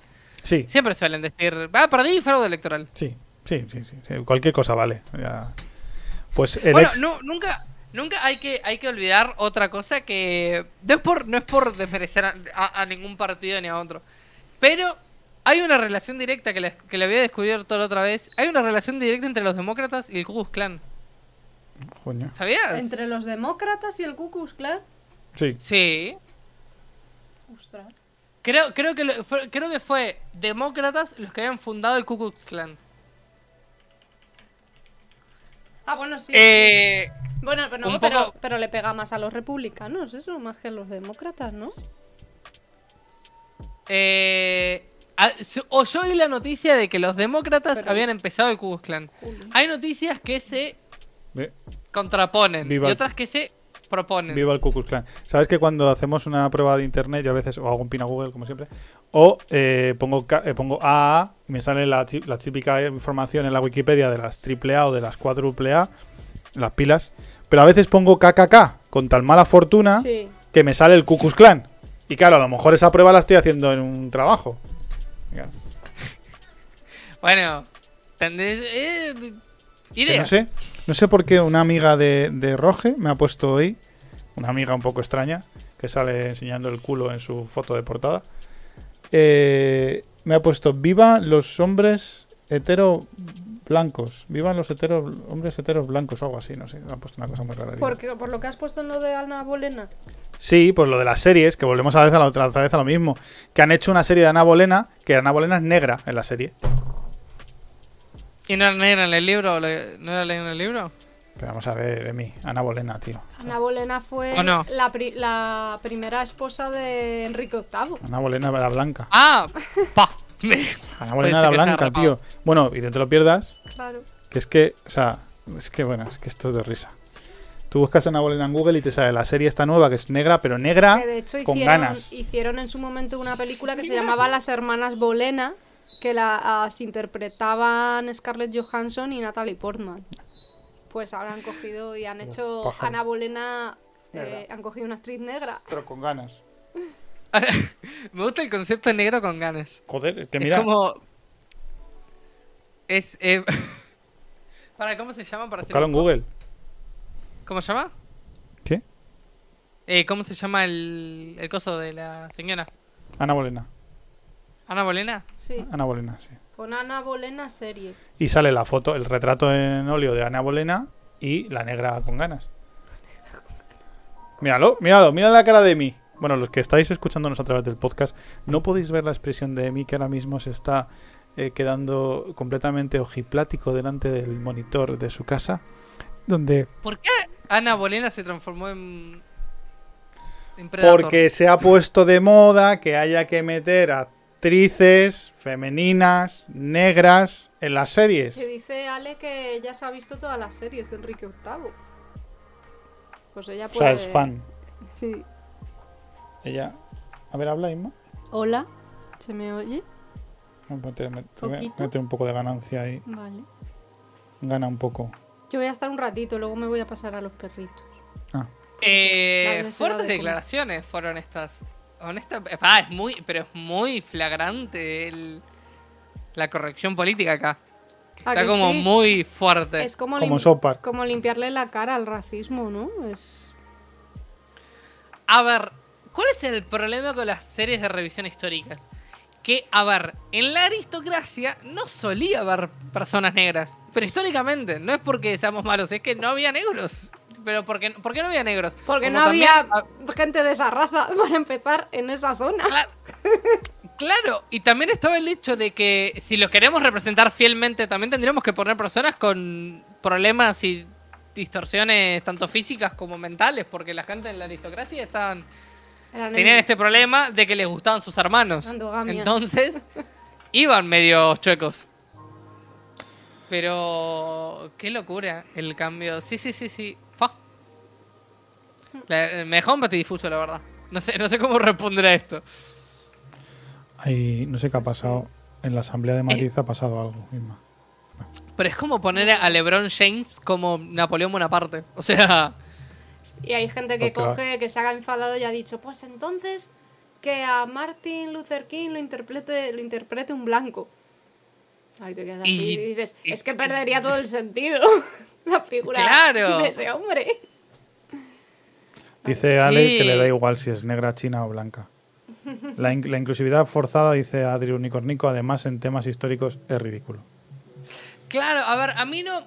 Honestamente, me da igual que sea blanco o negra. El problema es que si vos vas a hacer la revisión de alguien, no lo no vas a. Por ejemplo, si haces una tri- un, Yo creo que están... un- pero- Un tributo a, a- a Colón, no lo vas a hacer a Colón. es que... negro y de es- dos metros. Están, están, sí, están desvirtualizando la historia, están construyendo una neohistoria sobre la historia real y la gente que somos así nos vamos a quedar con, con la historia de que Ana Bolena era negra. O sea, al final va a haber un chaval que dentro de unos años será padre que le diga a los que le diga a sus hijos que, que Ana Bolena era negra. No, pero ahora se estudia en el colegio. Claro, pero vamos a ver, si es que además tenemos un sistema educativo que, que lo estudiamos para aprobar exámenes. ¿Qué más nos da pensar si cuando estamos escribiendo un examen si era blanca o negra? Pero ya hay una serie que ha dicho que es negra y esa visualización de la- del personaje se nos va a quedar más que cualquier eh, libro de historia. Es así, esto es así, somos así. Hay que música A más ver, que- es que volvemos a lo de siempre, que lo hagan con personajes de ficción a mí me da igual, como cuando cogieron a la actriz negra para interpretar a Hermione en... o Harmony, perdón. eh, la, en Harry Potter en, en una de teatro, en una obra de teatro. Bueno, Mm. vale, pues es- bien, vale, aunque en el libro no lo diga, pero es ficción, pero cuando es una persona real, no sé. Es lo que ha dicho antes, Claro. sale Zedong británico. Es que el, el- el problema, lo que yo digo, ¿sabes cuál es el problema de esto? Que se están cargando en cierta manera todos los personajes que son están muy bien escritos y son buenos personajes y que son negros o asiáticos o lo que sea de naturaleza. Porque ¿qué es lo necesario? Por ejemplo, en Hermione en un momento del libro yo doy por seguro que dicen que es literalmente ponen que es blanca, literalmente que tiene tez blanca y es pelirroja, porque dicen que Hermione es pelirroja. Y naturalmente la gente que es pelirroja también es pálida suele estar esa correlación, como no suele haber correlación entre personas negras y que sean rubias. Entonces, eh, bueno, ahí tendríamos que ver de dónde salen las personas pelirrojas, pero ta, no me... No haces un personaje Hermione negro simplemente por el hecho de que es negro, porque a mí me, me da igual la raza. Es más, me parecería racista pensar en Hermione negra por pensar en razas. ¿No? Sí, es que además ese personaje ya eh, sufre bullying en Hogwarts porque es Muggle y es como si, como si fuese otra raza, pues imagínate si la pones ya de raza negra, es. mm, Bueno, a lo mejor no sufriría el triple, el doble de, en este caso, de, de bullying, ¿no? Pero, Claro. pero ya por ser Pero Muggle la tienen machacada. Pero, por ejemplo, si dicen, ta, pero el libro no se no dice en ningún momento ningún tipo de etnia, ¿no? En, creo que se llama Angélica, o la, la- la líder de Quidditch, de, de. Gryffindor, Hmm, que es una, una mujer, la líder del, equipo. Es negra, dicen que es negra. Entonces, claro, está, tipo, dice cuando alguien es negro, cuando alguien es blanco, por la descripción física, porque justamente lo que tiene JK Rowling es que todo te lo detalla al máximo. Entonces, bueno, respeten eso también del O libro. el chico, es que no me acuerdo cómo se llama el personaje, el chico que es el que retransmite los partidos de Quidditch, que en la novela no lo sé, pero en la película es un chico de raza negra que, por cierto, es el que sale en la fundación. Ya el chico, el actor ha crecido y, y es uno de los que sale en la fundación. Esa serie que, que- que se ha cargado los libros de Isaac Asimov. Pero ese personaje, por ejemplo, yo no recuerdo que definiese su raza en el libro, pero es que da igual. Lo hace también el niño en la. en las películas. Y además es un personaje muy gracioso en el libro también. Entonces, como. Ah, el, el de Harry Potter, creo que no, creo que no hay un. Creo que los que retransmiten los partidos no son los hermanos de Ron. Creo. Eh, en algún momento sí, pero en las películas aparte está. El, el niño este. Es que no me acuerdo cómo se llama. El niño ancla. Pero. pero, por ejemplo, es como que me hagas, por ejemplo, eh, estadounidense. Ah, ¿viste el, el- cuando viene a la escuela rusa? Creo que es rusa. No, la escuela alemana. eh, cuando hacen el, torneo. La de france- los las tres magos. francesas. Las francesas. Claro, que vienen las francesas y aparte de otro colegio viene un tipo que dice que tiene la nariz ganchuda, de que es medio ruso. Eh, no me lo vas a hacer a ese un latino. porque no es un latino, porque es medio ruso. Pero bueno, Puedes hacerlo. Y de hecho, pero el, te el estás cargando la, el actor- lo que es el personaje. el actor Sí. que hace de, de Víctor Krum es, ¿no? El chico este que se supone que es Sí, ruso. ese, Victor Krum, ese. Es moreno y con los ojos negros, no es, el, no es el típico ruso, pero porque en Rusia hay un montón de etnias también. De hecho, hay una etnia rusa que está como más cerca de los mongoles. Tienen rasgos muy mongoles. Claro, sí, creo, igual creo que a Víctor se le decía que era, que era moreno, pero eh, claramente tiene Mm. una tendencia, eh, es, es ruso, no lo vas a Sí. poner hablando con acento cubano, eso es a lo que me refiero, Claro. porque no, porque no es cubano, no es caribeño. Eh, y hablando de eso, para, teníamos la parte, no sé por qué era lo de Dragon Ball Z ahora, que pienso, ¿por Porque qué en Dragon Ball? Z de- había transexuales. Y lo de Dumbledore Ah. está comentando también Adri. Lo del Sí, que no- Dumbledore gay, que no era gay. Sí, que no cambia nada que sea gay o que no sea gay, porque su... su Pero ¿por qué hay o que sea, darle- Nunca por- hablan de... da- Porque hay que darle importancia. Porque se ha puesto de moda, ya está. Claro, porque es que hay que darle importancia. O sea, en lugar de normalizarlo, que, que ha habido homosexuales toda la vida, toda la historia de la humanidad, eh, ahora intentamos como, como, venga, vamos a darle, es, es guay. Hmm. No, es que han, han sido oprimidos, tal, se les han ninguneado, se les ha insultado. Pues como a todos, yo he sido gordo y a mí no me dejaban jugar al fútbol ni tal y me tenían apartado. O sea, la gente diferente siempre hemos sido eh, y seremos eh, eh, Apartado. apartados. Pero es que eso no. Vamos a intentar normalizar las cosas, vamos a intentar darnos cuenta de que cada- las diferencias son, son nuestras virtudes. Lo, lo diverso en la vida es lo bonito, no lo igual. Pero es que hay una intención muy grande por parte de la sociedad y de lo que conforma la sociedad, políticos, tal, tal, tal, en que todos seamos iguales. Entonces, o todos maricones o todos heterosexuales. Y de ahí que todos seamos bisexuales. ¿Qué dices de A los mí- bisexuales? Somos bisexuales todos. Ah, A mí, a mí si, si J.K. Rowling agarra el día de mañana y hace una exploración de cómo sería una novela negra, ¿no? Con cosas como la poción multijugos o eh, el, el hechizo este del imperio que podés co- controlar a otra persona. sí. Todo el tema de bajo fondos, de, de, de de trata de personas y cosas que puedes hacer de esto, tipo burdeles, con la poción multijugos. Puede ser lo que quieras. Si me investigan eso de ese lado, yo me, me quedaría loquísimo, pero es una... eh, ahí me podés tratar a lo mejor todos estos temas sin decirme Dumbledore es gay. que no cambia absolutamente nada en el libro y nunca hacen una referencia a Mientras- Dumbledore en su vida personal. Mientras la poción Lo único que hacen es... ¿Sí? No, que mientras la poción multijuego no te abra el ano, no es interesante. Hablando de los de, de Dragon Ball, el- la noticia era que abrieron un hospital para la gente trans en México. Solo para la gente trans, un hospital público. ¿Qué dices? Un hospital público en México solo para la gente trans. ¿Pero por qué? ¿Porque ¿Por qué lo trans? pegan o qué? Abren un hospital público para la gente trans de Dragon, Ale, por favor, tú, de que Dragon eres, tú Ball que eres la... en México. Ah, de Dragon. Porque hay una dictadura comunista en México. Igual que en Portugal. No, lo de Dragon Ball es porque hay un personaje que se llama trans. Es- fue el único chiste y bueno, quedó como anecdótico. Jolín, madre mía. Tú fíjate que he leído Sexo en Portugal, dictadura trans del día de soltero en Dragon Ball. Eso es lo que he leído yo, según... Nunca lo- ah, mira, te- te- les cuento ahora la historia. ¿Le has dicho felicidades a Emi? ah, ¿Por qué es su cumple? ¿Es su día? ¿Cómo que es su día? El día del soltero. El 11, hoy es el día del soltero. el 11 del 11. Y hoy es nuestro programa 11. Dice, dice Ale, nunca había escuchado eso. lo del eh. hospital transe- de transexuales. Pues no estás informada, Alejandra. Tenemos que, desde Uruguay, informarte de este tipo de cosas. Por cierto, mi empresa está eh, invadida, Emi, ahora que ya nadie va a llegar hasta este minuto, de asquerosos argentinos. Ahí va, no digas ¿En serio? eso. ¿Asquerosos era? De sucios, de sucios argentinos. Un saludo a Argentina desde aquí. Argentinos. Un saludo, Ezequiel. Qué bruto que es. Ah, eh, ay, no sé dónde está la, eh, la noticia, pero bueno, existe esa noticia.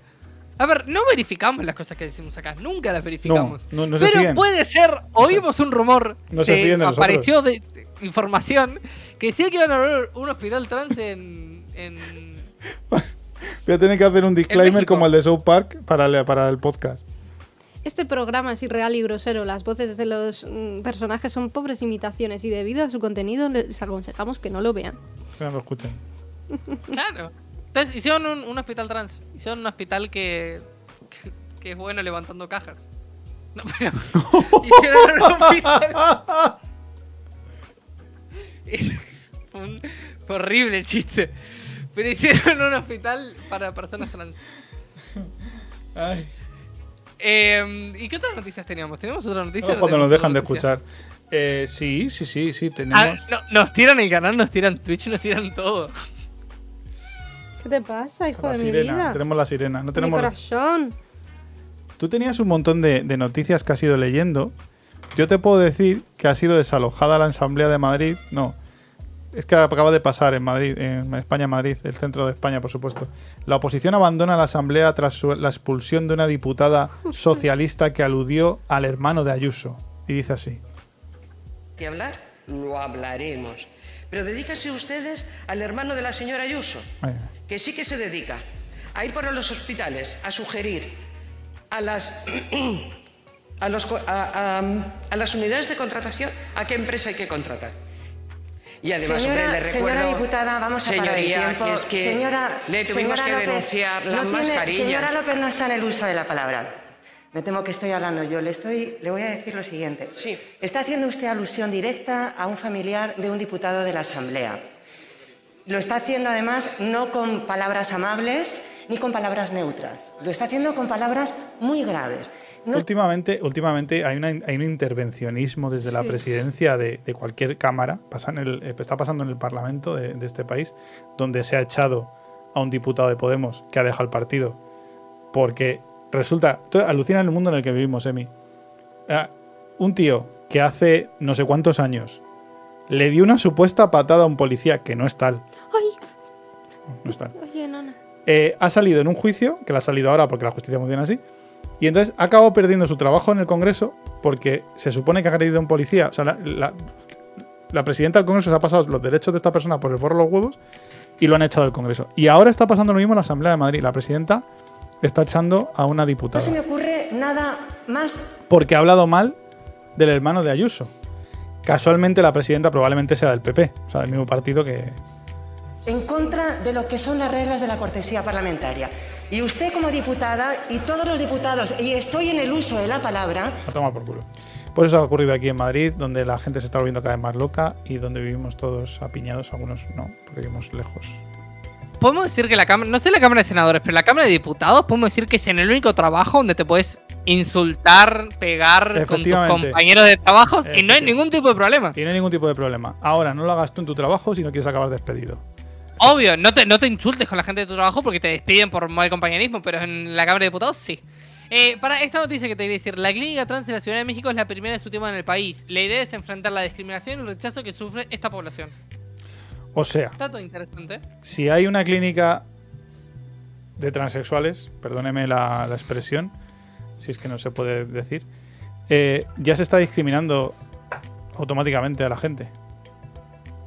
A ver, podemos decir, se hizo una nueva clínica para permitir, para que no haya discriminación, o no queremos a los trans en las clínicas normales, entonces le vamos a hacer una clínica apartada.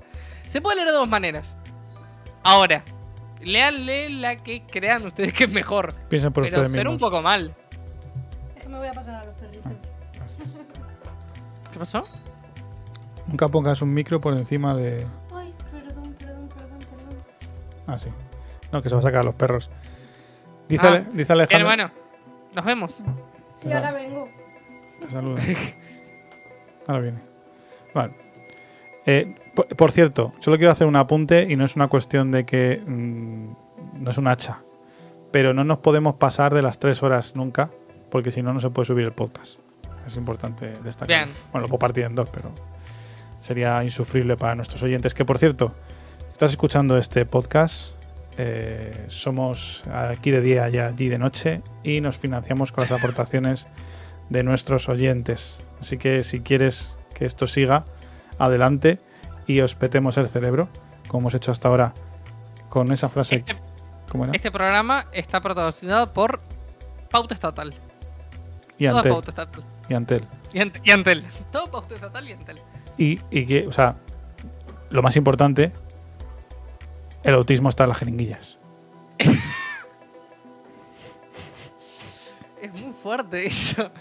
Pero, para, eh, acaba, eh, Alex acaba de hacer una di- di- disertación gigantesca, Alejandra, y no, no, no vi qué decía. Alejandro ha dicho sí, sí, joder. Pero miren cómo, por qué se está haciendo dicha clínica, lo copio. Seinbaum argumentó que la construcción de la clínica obedece a una demanda de activistas quienes exigieron que la atención a personas trans fuera separada de la atención que se brinda. Lo sé, pero fue el mismo grupo de, acti- de activistas transexuales quienes le piden. Bueno, A ver, piden que sean discriminados. ¿recuerdan a las personas que eran, las veíamos como distintas y las poníamos en barrios especiales? Hmm. Que se llamaban mojetos.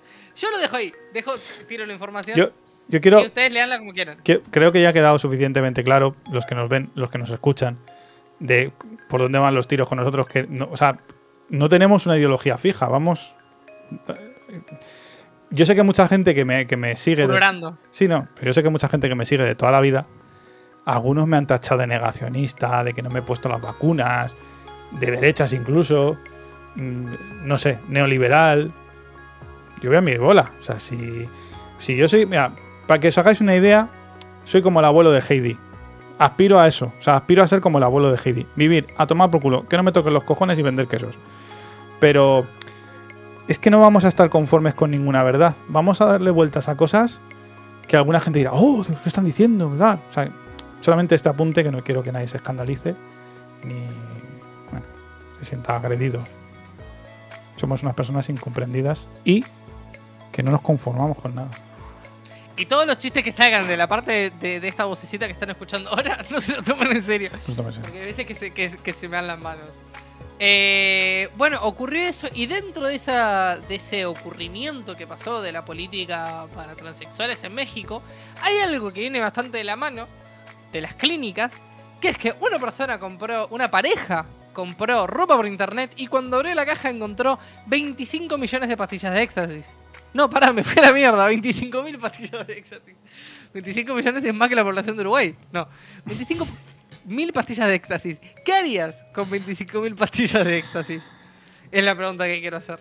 Si te llegan así de repente, pastillas de éxtasis, ¿qué haces? Tomártelas todas juntas.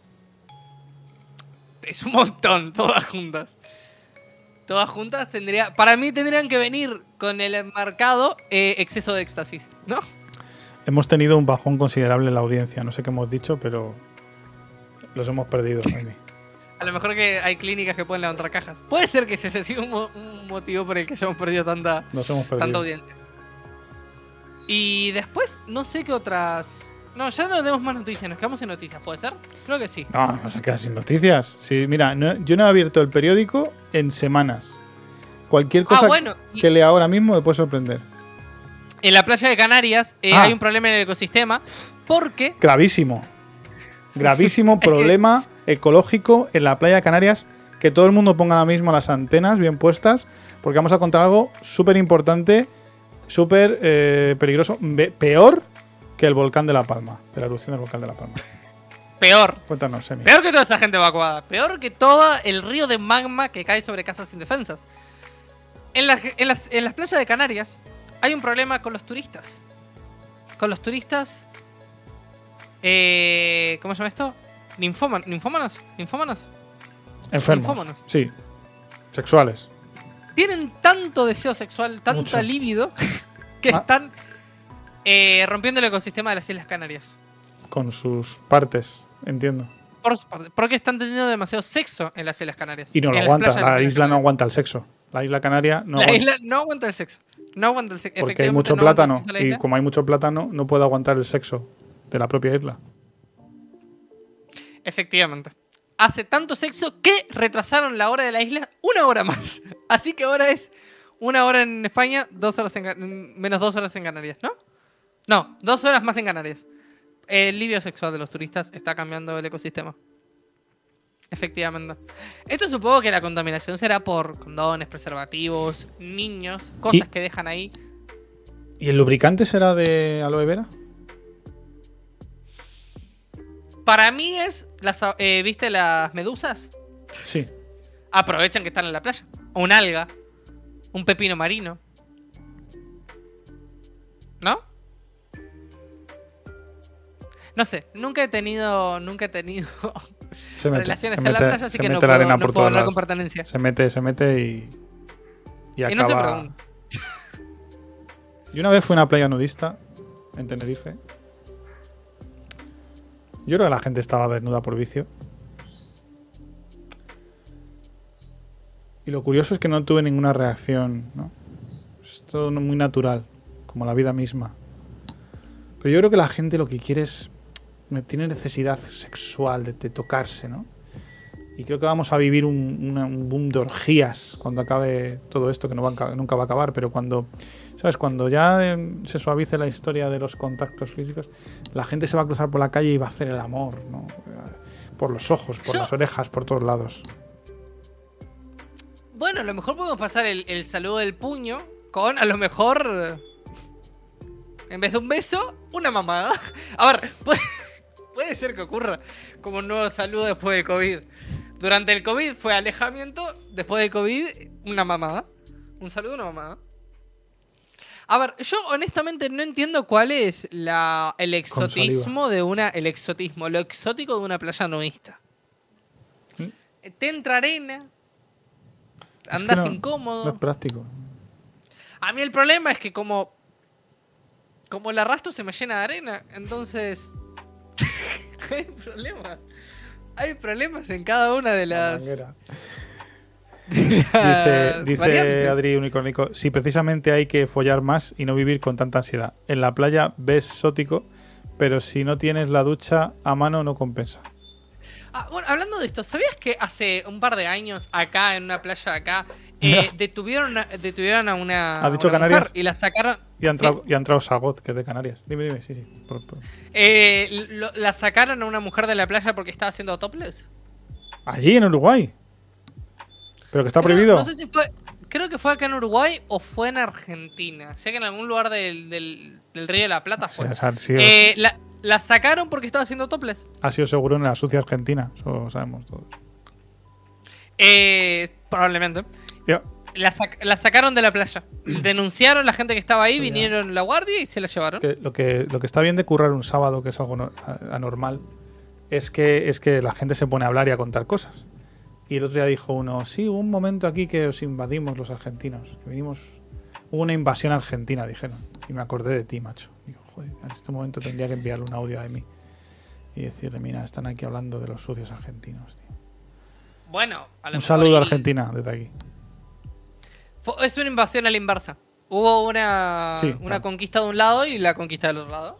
Me parece. Sí, tío, eso levanta todos los años el, el 12 de octubre levanta le- nunca hemos hecho un especial 12 de octubre y deberíamos de hacerlo porque al fin y al cabo tú eres producto de la invasión española pero Creo que nunca hicimos un especial 12 de octubre porque solamente tuvimos un 12 de octubre. O sea que empezamos hace un año.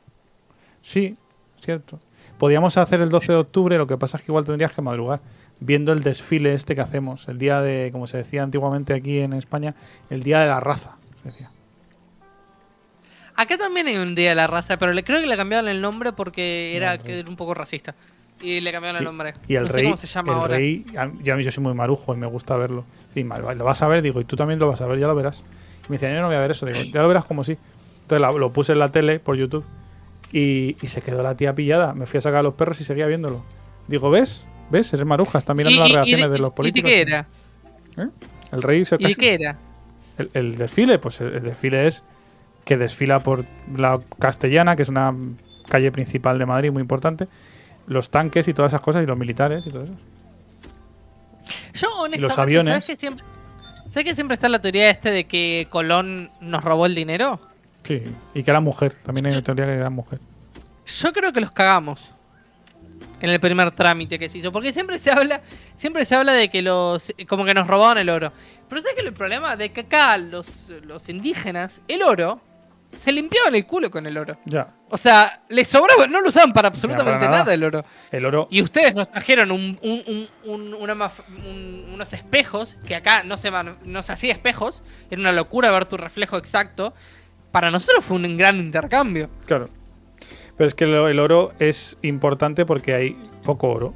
O sea, es un metal precioso por las propiedades que tiene conductoras, por muchas cosas, pero porque es, porque es escaso. Si fuera común el oro, pues, no valdría una mierda. Bueno, pero era escaso en Europa. Ya. Ahora, acá sobraba el oro para nosotros. O sea, no era, no, era, no era cosa porque nosotros abríamos un agujero en la tierra y salía oro. Entonces era Pero como, es como bueno, si nada más que hubiese patatas en América, que eran, que eran de allí, las patatas y el chocolate. Pero claro, en cuanto empezamos a, cultivarlo en Europa, pues ya no, no era tan caro, pero si tenemos que importarlo. Claro, ahí, ahí dicen, Emi, te olvidaste de las enfermedades. Es cierto, de repente, cuando se hizo ese intercambio, un español tosió y murió en la mitad de América. Es posible que haya ocurrido eso también. También semen. es posible de que muchos barcos no hayan llegado a América porque los indios lo mataban antes de que tocara tierra. Las Los bombardeaban las flechas y moría mucha gente. Luego la gente que era conquistador, sea, las comunidades autónomas de aquí en España, que tampoco tenían muchos estudios. Un saludo. Es una, es una locura el tema de la conquista. A mí me parece que hay una cara B de la conquista, honestamente. Me parece que hay una cara A y una cara Lo que B. pasa es que la conquista de, de, de, de- de la- no sé, América del Sur, vamos a decir, parte de América del Sur y Centroamérica, es, es, es como lo de blanquear aquí el, los 40 años de dictadura. Pues vamos a contar lo que pasó y le vamos a contar la verdad. A mí la peli esta de Mel Gibson, que Ima no la ha visto, por cierto, la de Apocalipto, diciendo básicamente que gracias a nosotros y al, y al cristianismo apaciguamos a esta gente que eran unos salvajes. Pues que a mí eso no me vale tampoco. ¿Que hay cosas buenas? A. Pues hay cosas buenas, claro. Sí, a ver, eh, siempre se habla de como ah, los españoles, pero también los españoles fueron los primeros en, en Latinoamérica, en tipo en el resto de, de- de América, de sacar la esclavitud y dar más derechos a las a los trabajadores, sí, o sea, derechos a los trabajadores, derechos a los esclavos y darles posibilidad de hacer cosas. Recordemos, en Estados Unidos aún seguían las plantaciones de algodón cuando acá ya no eran tan fuertes el tema del esclavismo. A ver, también, por ejemplo, acá en, me pasó en, en la Sí. parte oriental del Uruguay. Sí, sí, en cuanto Eh, a- acá solamente tenemos 200 años de historia porque nosotros nos agarramos a las piñas con los españoles, ¿sabías? En cuanto a, en cuanto a conquistadores, igual tenemos una historia aparte para los ingleses y los franceses, ¿eh? Cuidado. A ver en quién es más salvaje aquí. O sea que lo que pasa es que, bueno, tampoco. Es que todo tiene su medida. O sea, eh, ahora, en el pleno siglo XXI, estar alabando la grandeza del imperio, del imperio español, que hay un capítulo muy bueno del Ministerio del Tiempo, una serie de televisión española que mucha gente no ha visto, pero cuenta la historia de España y hay un, episodio muy, muy, muy chulo que es que el rey se da cuenta de que existe el Ministerio del Tiempo y cambia la historia para que siga siendo España un gran imperio y te, y te partes el culo. Porque el futuro es, pues eso, te- tenemos medio mundo. Entonces, eh, seguir con esas viejas glorias de que, o sea, es que no somos capaces de mirar hacia adelante. O sea, o es que no, yo qué sé, o que tienen que volver los tercios o tiene que volver la república. Que yo, vamos, yo estoy más cerca de una república que... Pero claro, es que las, las ideas y los nombres muchas veces le quitan significado e importancia a lo que, a lo que verdaderamente queremos. Entonces te lo llaman república, pero luego hay otro tío que no es el rey, pero hay un jefe del Estado. O sea, hay un presidente y un jefe del Estado. Entonces, ¿para qué coño quiero una república? Todo es un poco así. Y vivimos en ese pasado de decir, ay, la- España, el rey, no sé qué, la- las viejas. Pues, Los que dicen que sí, los que dicen que eso fue una masacre, los que dicen que tal. Pues vamos a reconciliar aquello, vamos a intentar contar lo que pasó, que es importante. Yo creo que sí, lo más importante es contar lo que pasó. Y la gente se olvida de eso. Y para que la historia no se repita, eh, lo decía mucho un profesor que tuve de historia, hay que conocerla. ¿Sabes, ¿sabes cuál el- vez oí una persona que defendía la, la, la monarquía.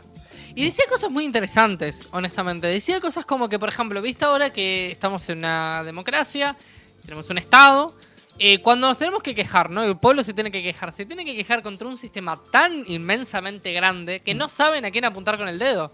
Pero cuando hay una monarquía, el pueblo sabía contra quién levantarse. Y era mentira en cierta manera de que el, el rey tenía el poder del ejército, porque el ejército era parte del pueblo. Cuando el ejército se enojaba, se iba contra el rey y el rey estaba en pelotas. Sí, estamos- Ahora se hizo, se, hizo, se hizo un estudio de que a carga impositiva había menos carga impositiva en la monarquía que en la democracia, que en las repúblicas de ahora. Pero es que hay mucha gente a la que pagar. Es que es normal que haya más que impuestos. Justamente, mi pregunta es, si ahora vivimos una monarquía con los sistemas de ahora y cómo funciona la tecnología ahora, ¿sería tan malo?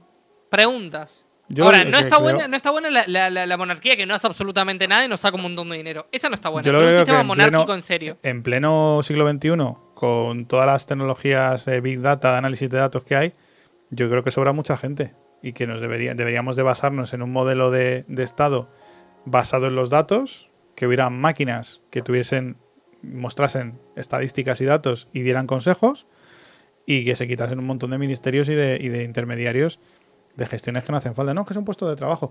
Ahora, ahora eh, van, a salir, por lo visto, he leído esta mañana, la mayor eh, la mayor eh, salida de plazas de empleo público de la historia de, de- de España. O sea, 300.000 plazas van a salir.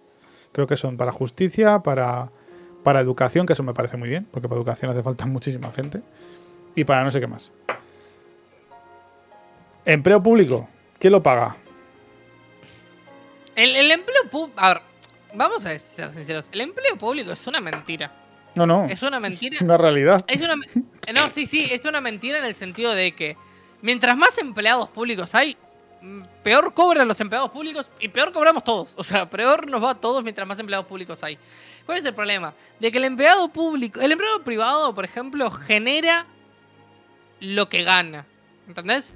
Vos ganás tu dinero porque generaste un producto. El empresario público no tiene que generar nada, igualmente gana. Y ese es el problema que tenemos. Ahí estoy, totalmente, Porque- ahí estoy totalmente de acuerdo contigo. Fíjate que a veces con el tema de las empresas privadas y públicas tenemos ahí discrepancias. Pero ahí estoy totalmente de acuerdo contigo porque al final el dinero que tú generas en una empresa privada, que al final el dinero sale siempre del mismo, mismo lado, eh, tienes que optimizarlo, por así decirlo. En una empresa pública no.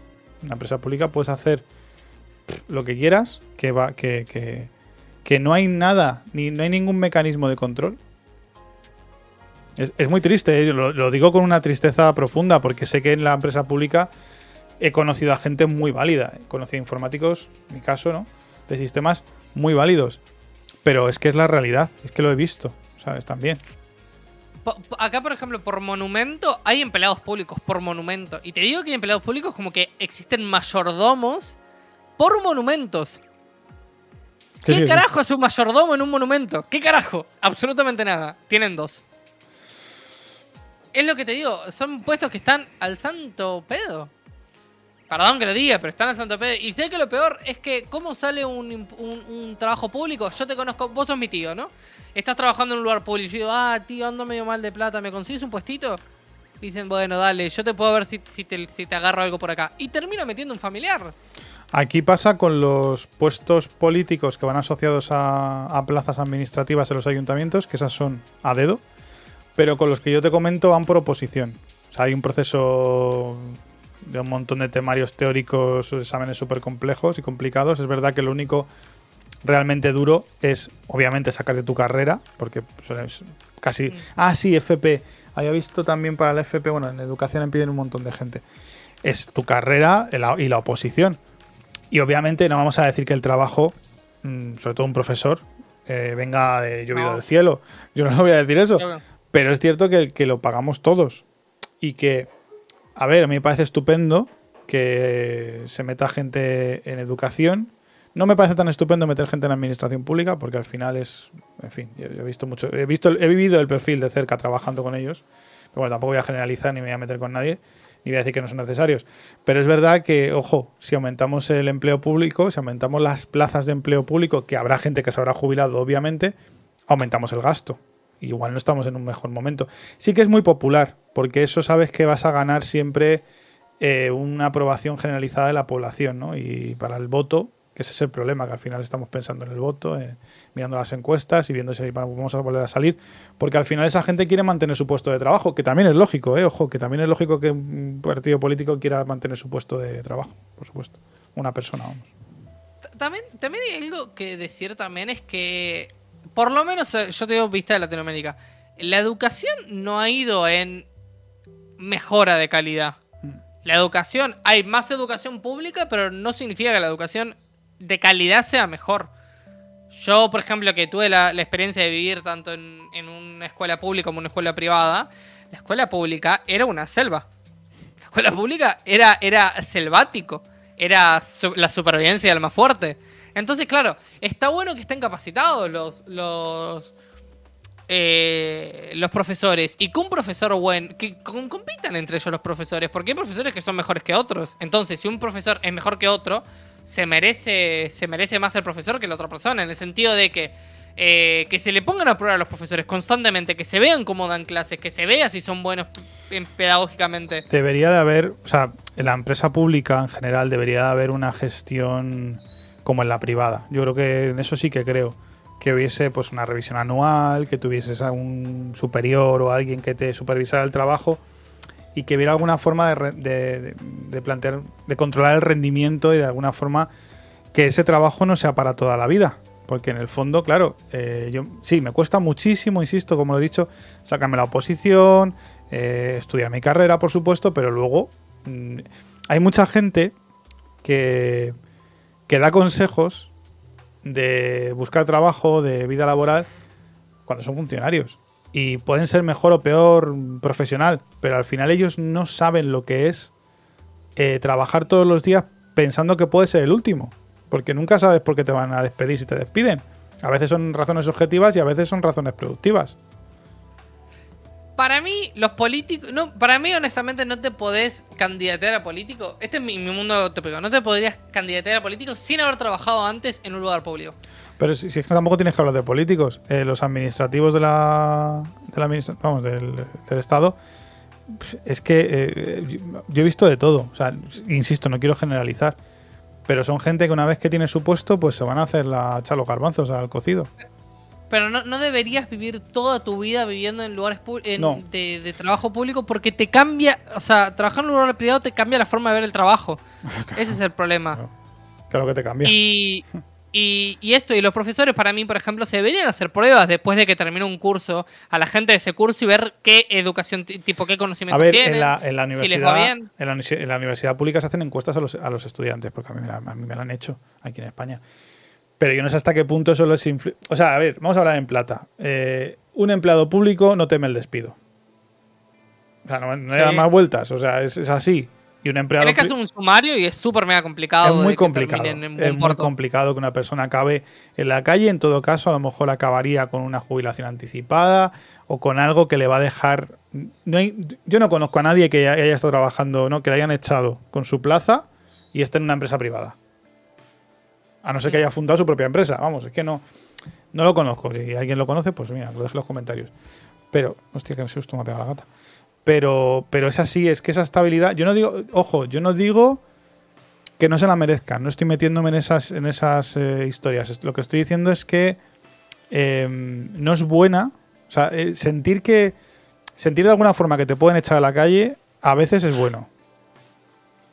Porque te hace reaccionar, te hace mejorar, te hace sentirte seguro en un sitio, pues avanzar avanzas poco, la verdad.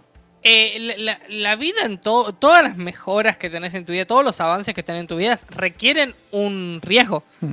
Siempre está el riesgo-beneficio. Si no hay riesgo, no hay beneficios. Y si hay beneficios sin riesgo, es un beneficio artificial. Ese es el problema que hay.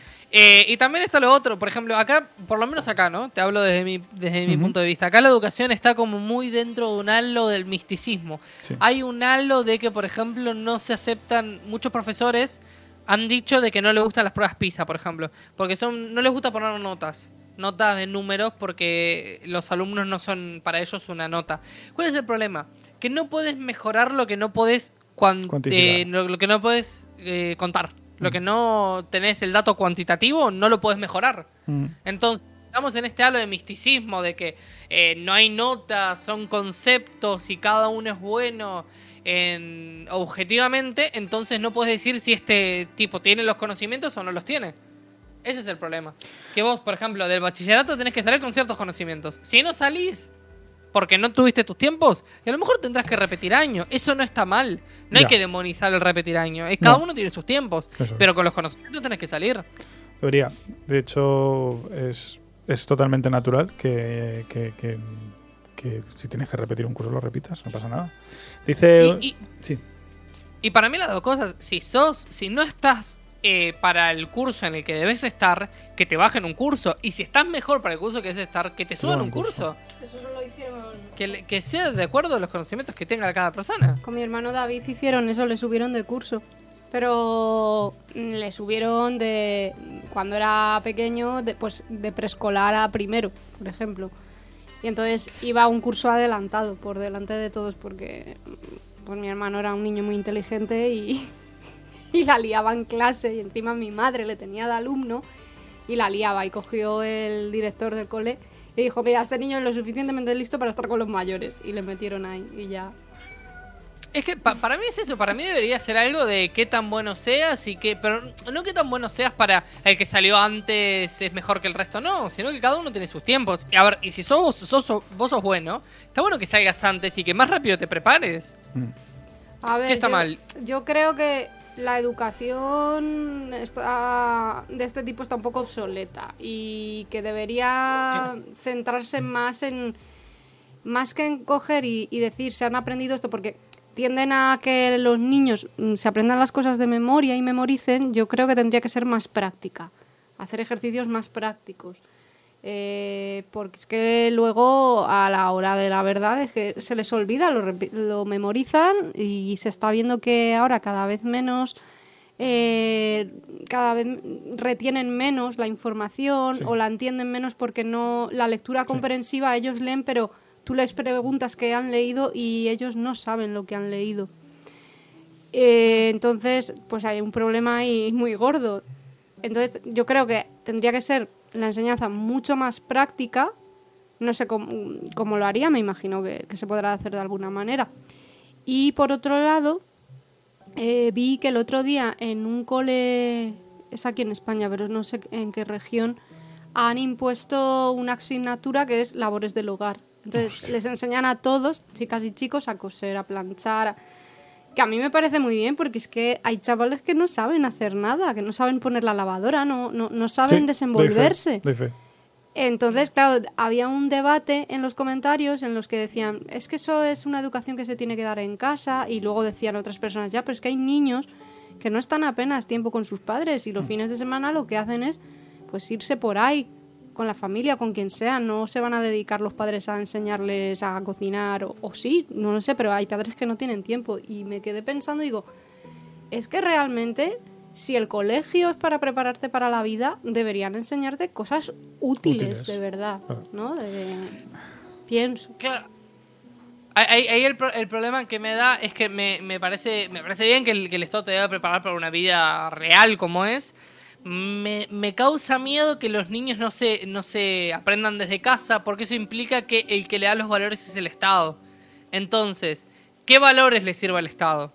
¿El Estado le sirve valores de, eh, no sé, eh, anda a trabajar, sin independiente, hace tu vida? ¿O le sirven valores de, eh, nada, mirá, está con el Estado, siempre que tengas problemas recurrir al Estado, es, yo qué sé, ese tipo de cosas. Entonces, ese es el problema que yo tengo. Me gustaría, yo qué sé, es medio distópico. Yo Que creo que ningún Estado va a enseñar a ser una persona independiente. Eso está claro. Eso, yo- eso es mi, Eh, mi opinión. Creo. Claro, que, que Independiente piense independientemente, que controlado. sea crítico. Independiente controlados, efectivamente. Y hay pocos profesores Porque ya. tampoco les, les compensa que dependas 100% de ellos, de las ayudas que te den. No, tampoco compensa, tiene que ser una cosa No, sí que compensa. ¿eh? Hay mucho interés.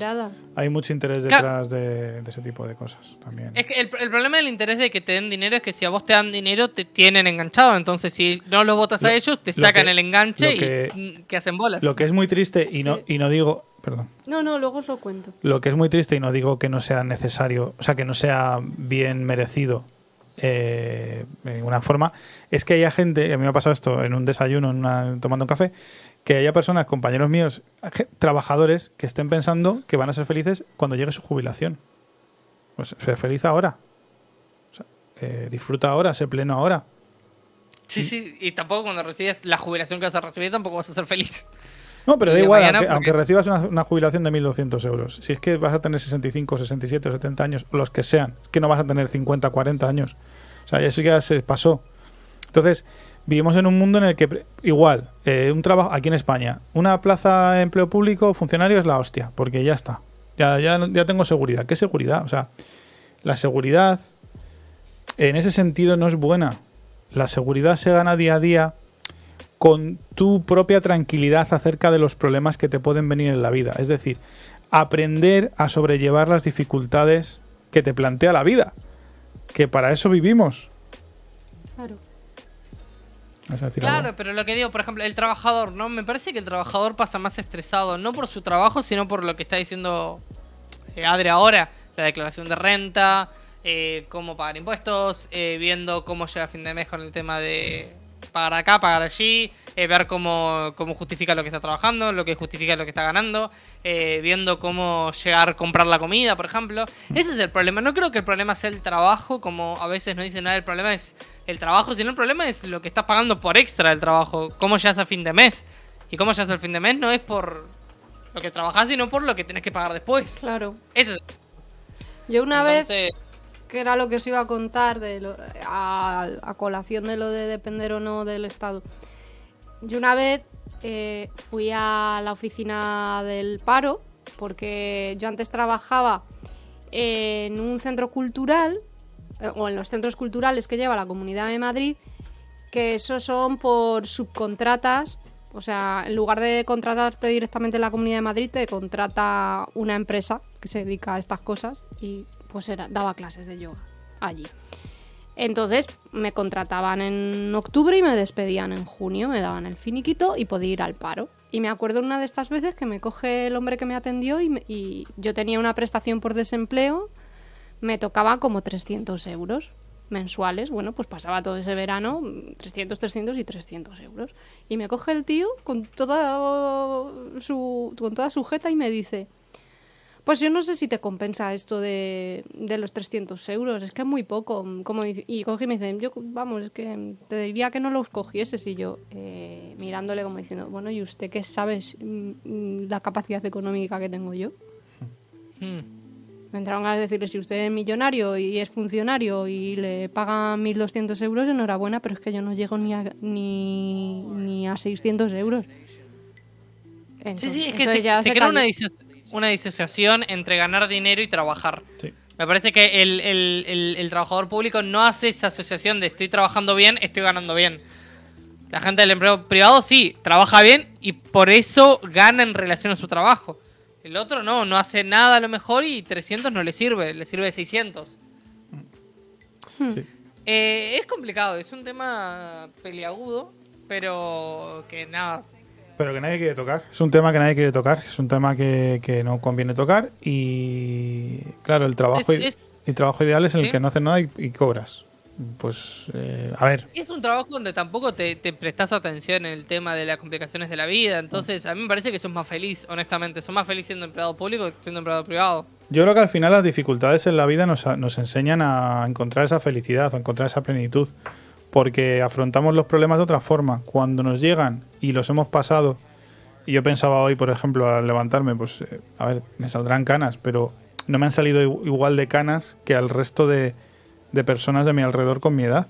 Y es precisamente por cómo yo, a ver, me lo he pasado mal, he tenido momentos peores, pero cómo luego he gestionado eso.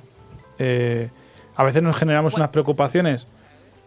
Es como lo de Hacienda, lo que dice Adri. Pues te viene Hacienda y te pide 900 euros y ¿qué vas a hacer? Es que, pues, o te buscas un gestor y miras a ver si está bien, y si está bien, pues es que vas a tener que pagárselos a Hacienda. Es que no. Estamos en un sistema que es que, queramos o no queramos, viene Hacienda todos los años, vienen los impuestos todos los meses cuando cobramos, y vienen, por supuesto, los, los impuestos indirectos que están en comida, en servicios y, y demás. ¿no? Lo, lo que pasa es que vos ahí estás planteando una felicidad plena, una felicidad a largo plazo, pero a corto plazo sos más feliz sin tener que pensar en eso. Correcto. Ganando arriba y no planteándote esos problemas. Viviendo de trabajar poco y ganar mucho. Pero es que la vida no es eso. cierto O sea, que a la eh, larga aprendes más, pero bueno. nos han, nos o sea, la gente esto. que piensa así está engañada. Yo lo siento mucho. O sea, tampoco la vida es sufrimiento, hay que saber disfrutar de los buenos momentos, pero la vida es un aprendizaje con dificultades, como un videojuego. En un videojuego tú empiezas, eh, al principio suele ser fácil o más o menos, y se va complicando a medida que va avanzando. La vida es igual. Lo que pasa es que llega un momento que te conviertes en un, en un experto del videojuego, ¿sabes? Y sorteas mejor las cosas. El empleado público es el pay to win. El que compra las armas, el que compra los trajes. Claro. Eh, por eso, honestamente, creo que en esta vida cotidiana, donde todo es un es un constante suplicio. El mejor, el mejor momento para descansar es oyendo nuestros programas a través de Spotify Siempre. y a través de YouTube y Apple Podcast, ¿no? Y suscribiéndose, porque si tienen un buen empleo y pueden permitírselo, nos pueden apoyar y ayudar para que sigamos haciendo estos programas. Obvio, preferirnos dando eh, su dinero a nosotros antes que al gobierno. Al. Estado. O al gobierno ¿Para qué vas a dar gobierno al gobierno dinero? Mejor Claro. darnos a nosotros, en una bolsa. Eh, de consorcio, no pregunten, solamente dejen la bolsa enfrente de nuestra casa y después nosotros le decimos, lo aclaramos de alguna manera. Justificamos eso con una empresa que tenemos. Que estaría bueno hacer una empresa caritativa algún día. Hacemos eventos caritativos y todo para lavar dinero Sí. que recibimos por afuera. ¿No? Sí, no sé por qué Unicornico ha puesto un tweet, no sé por qué cómo ha- no, no sé por qué ha saltado en el chat, algo habré metido yo en Stream Elements y dice, "No tengo ni puta idea de quién eres." Ah, debe ser que he metido yo algún voto, alguna mierda para que todos los tweets de, de Unicornico salten en el, en el chat. Pero bueno, Bien. Siempre con relación al programa. sí. Eh, ah, bueno, ¿tenemos alguna otra noticia o no tenemos más noticias por hoy? Tenemos noticias, siempre tenemos noticias. Esto no, esto es un Esto es un noticiero eterno. Es un noticiero eterno. ¿Podríamos dejar la cámara prendida para siempre y de vez en cuando entro de O noticias? sea, me voy. esto, esto, eh, el tema, el tema de aquí de pagar por, por ahora hay un, hay una un melón abierto de que tenemos, además de que sube el, por supuesto, sube todo, ¿no? Sube todo, todo, la gasolina, todo.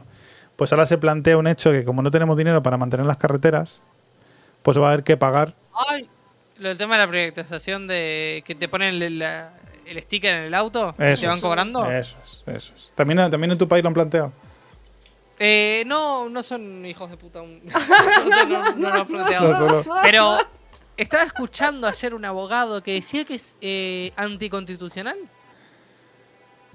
Pues no lo sé, pero es que el titular es el gobierno tacha. ah, También te digo que últimamente veo que 20 minutos, que suele ser el periódico al que suelo recurrir habitualmente, porque yo creía que era un poquito más, no sé, eh, laxo. Pues últimamente se le ve escorando un poquito a la derecha. Me jode mucho, tanto los de izquierdas como los de derechas, porque al final no puedes leer una mierda. Un saludo a Ale que se está despidiendo. Ale, Eso. Hasta un luego. un beso. Un beso. enorme. ¡Viva México! ¡Viva México, cabrones! Quiero pan. Día, día muertos. Quiero pan. Dame, no, toma tu pan. Toma tu pan, toma tu pan. toma- Toma- toma tu pan. Cómete el pan. Cómetelo, cómetelo, es que lo he puesto antes. Ah.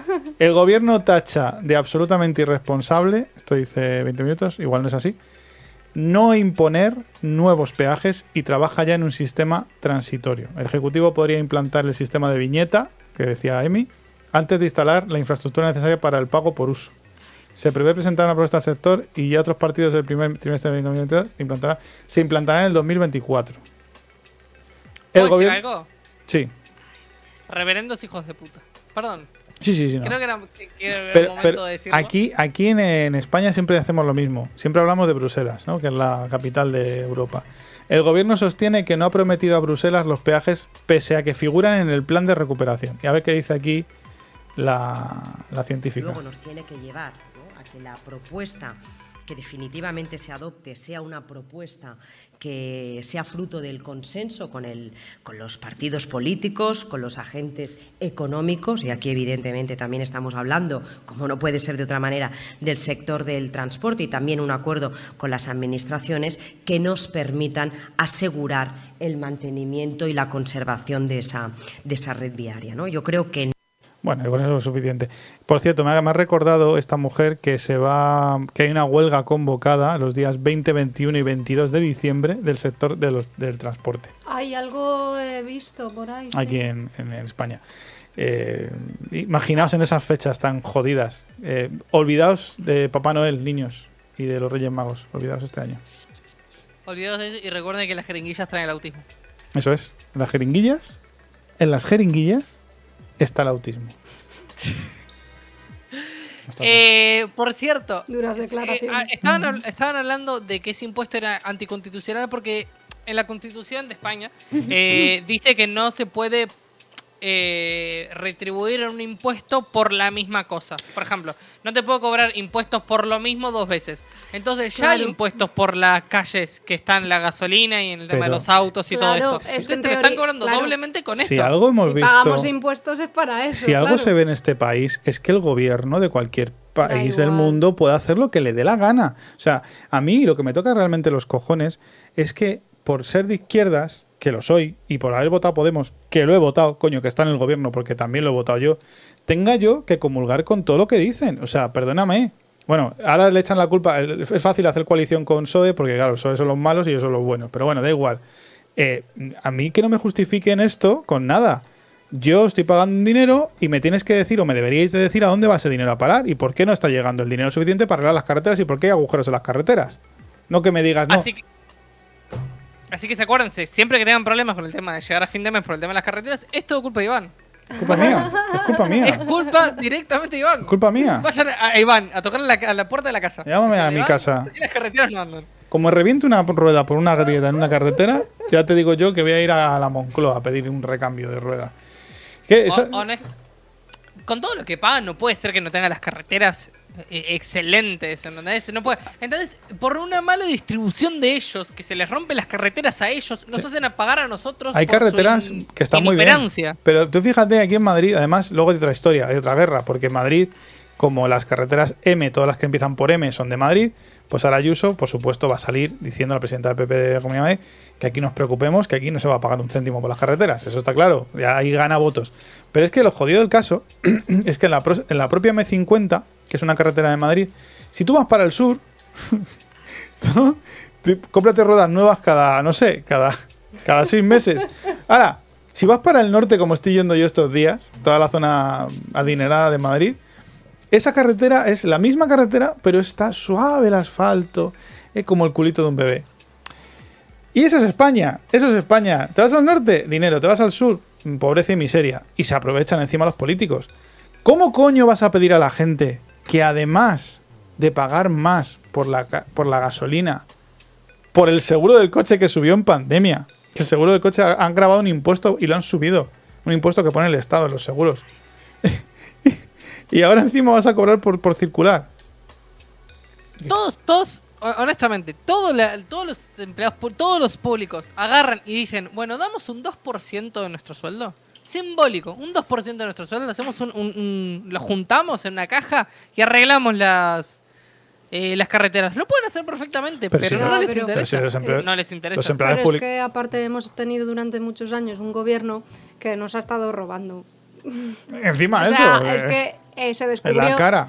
se descubrió la caja B, vamos, en dinero negro del Partido Popular, que era el que Que se gobernaba apaga la antes. sede, que se apaga la sede del Partido Popular y, siguen ahí. Y, y ha habido una de, de- de- de- de historias con eso que, que han estado tenido- robando dinero yo he tenido público. conocidos Y es- trabajando en la sede de informáticos. y Y, lo- y no solam- podéis imaginar. Y solamente hay una persona en la cárcel por eso. Bueno, no, que digo, no, no, se han metido en la cárcel a un montón de personas. y a otros se los han cargado, que ya lo dijo el, Entre el los rey emérito. en los- entre los que han metido en la cárcel. El rey emérito. Perdón. Yo me... ¿Sí? Sí, sí, sí, dime, dime. No, no, que yo me río, yo me río porque se escandalizó por eso. Y nosotros tenemos un vicepresidente que se comprobó que utilizaba la tarjeta para comprarse cosas, él, viajes y cosas, y sigue suelto. Y ahora se, se candidata para las siguientes elecciones. Pues eso multi- multiplícalo por mm, no sé cuántas personas pueden estar en la cárcel por esto. 100 personas más el rey emérito. El rey emérito. Que eso no lo entendías el Rey- otro día. El rey emérito. El, el rey, el rey emérito. El rey emérito. El rey emérito. El rey El emérito. rey emérito. El rey emérito. pues ese. Pues, eh, pues el rey. ¿El rey eh, emérito? El rey emérito. Tenía una, una tarjeta black y le pagaba las clases de piano a la nieta, la- tenía dinero para irse por ahí y descubrieron que tenía el... Pues eso, estaba todos sus ahorros en una cuenta, fi- mm, en un paraíso fiscal. Y vamos, que otro que ha robado. Aquí ro- ha robado todo el mundo y al final los que pagamos el pato somos nosotros con estas políticas absurdas. Pero eso fue el rey emérito. El rey emérito. Sí, sí, ¿El sí, rey sí, emérito? sí. El rey emérito. El rey emérito. Sí, sí, sí, El sí, rey sí, sí. emérito. El rey emérito. Que le pinchaban le pinchaban hormonas femeninas para claro es que tú el, el- Pónselo, ¿ha- por has vi- Dios. ¿tú has visto el final del vídeo? No.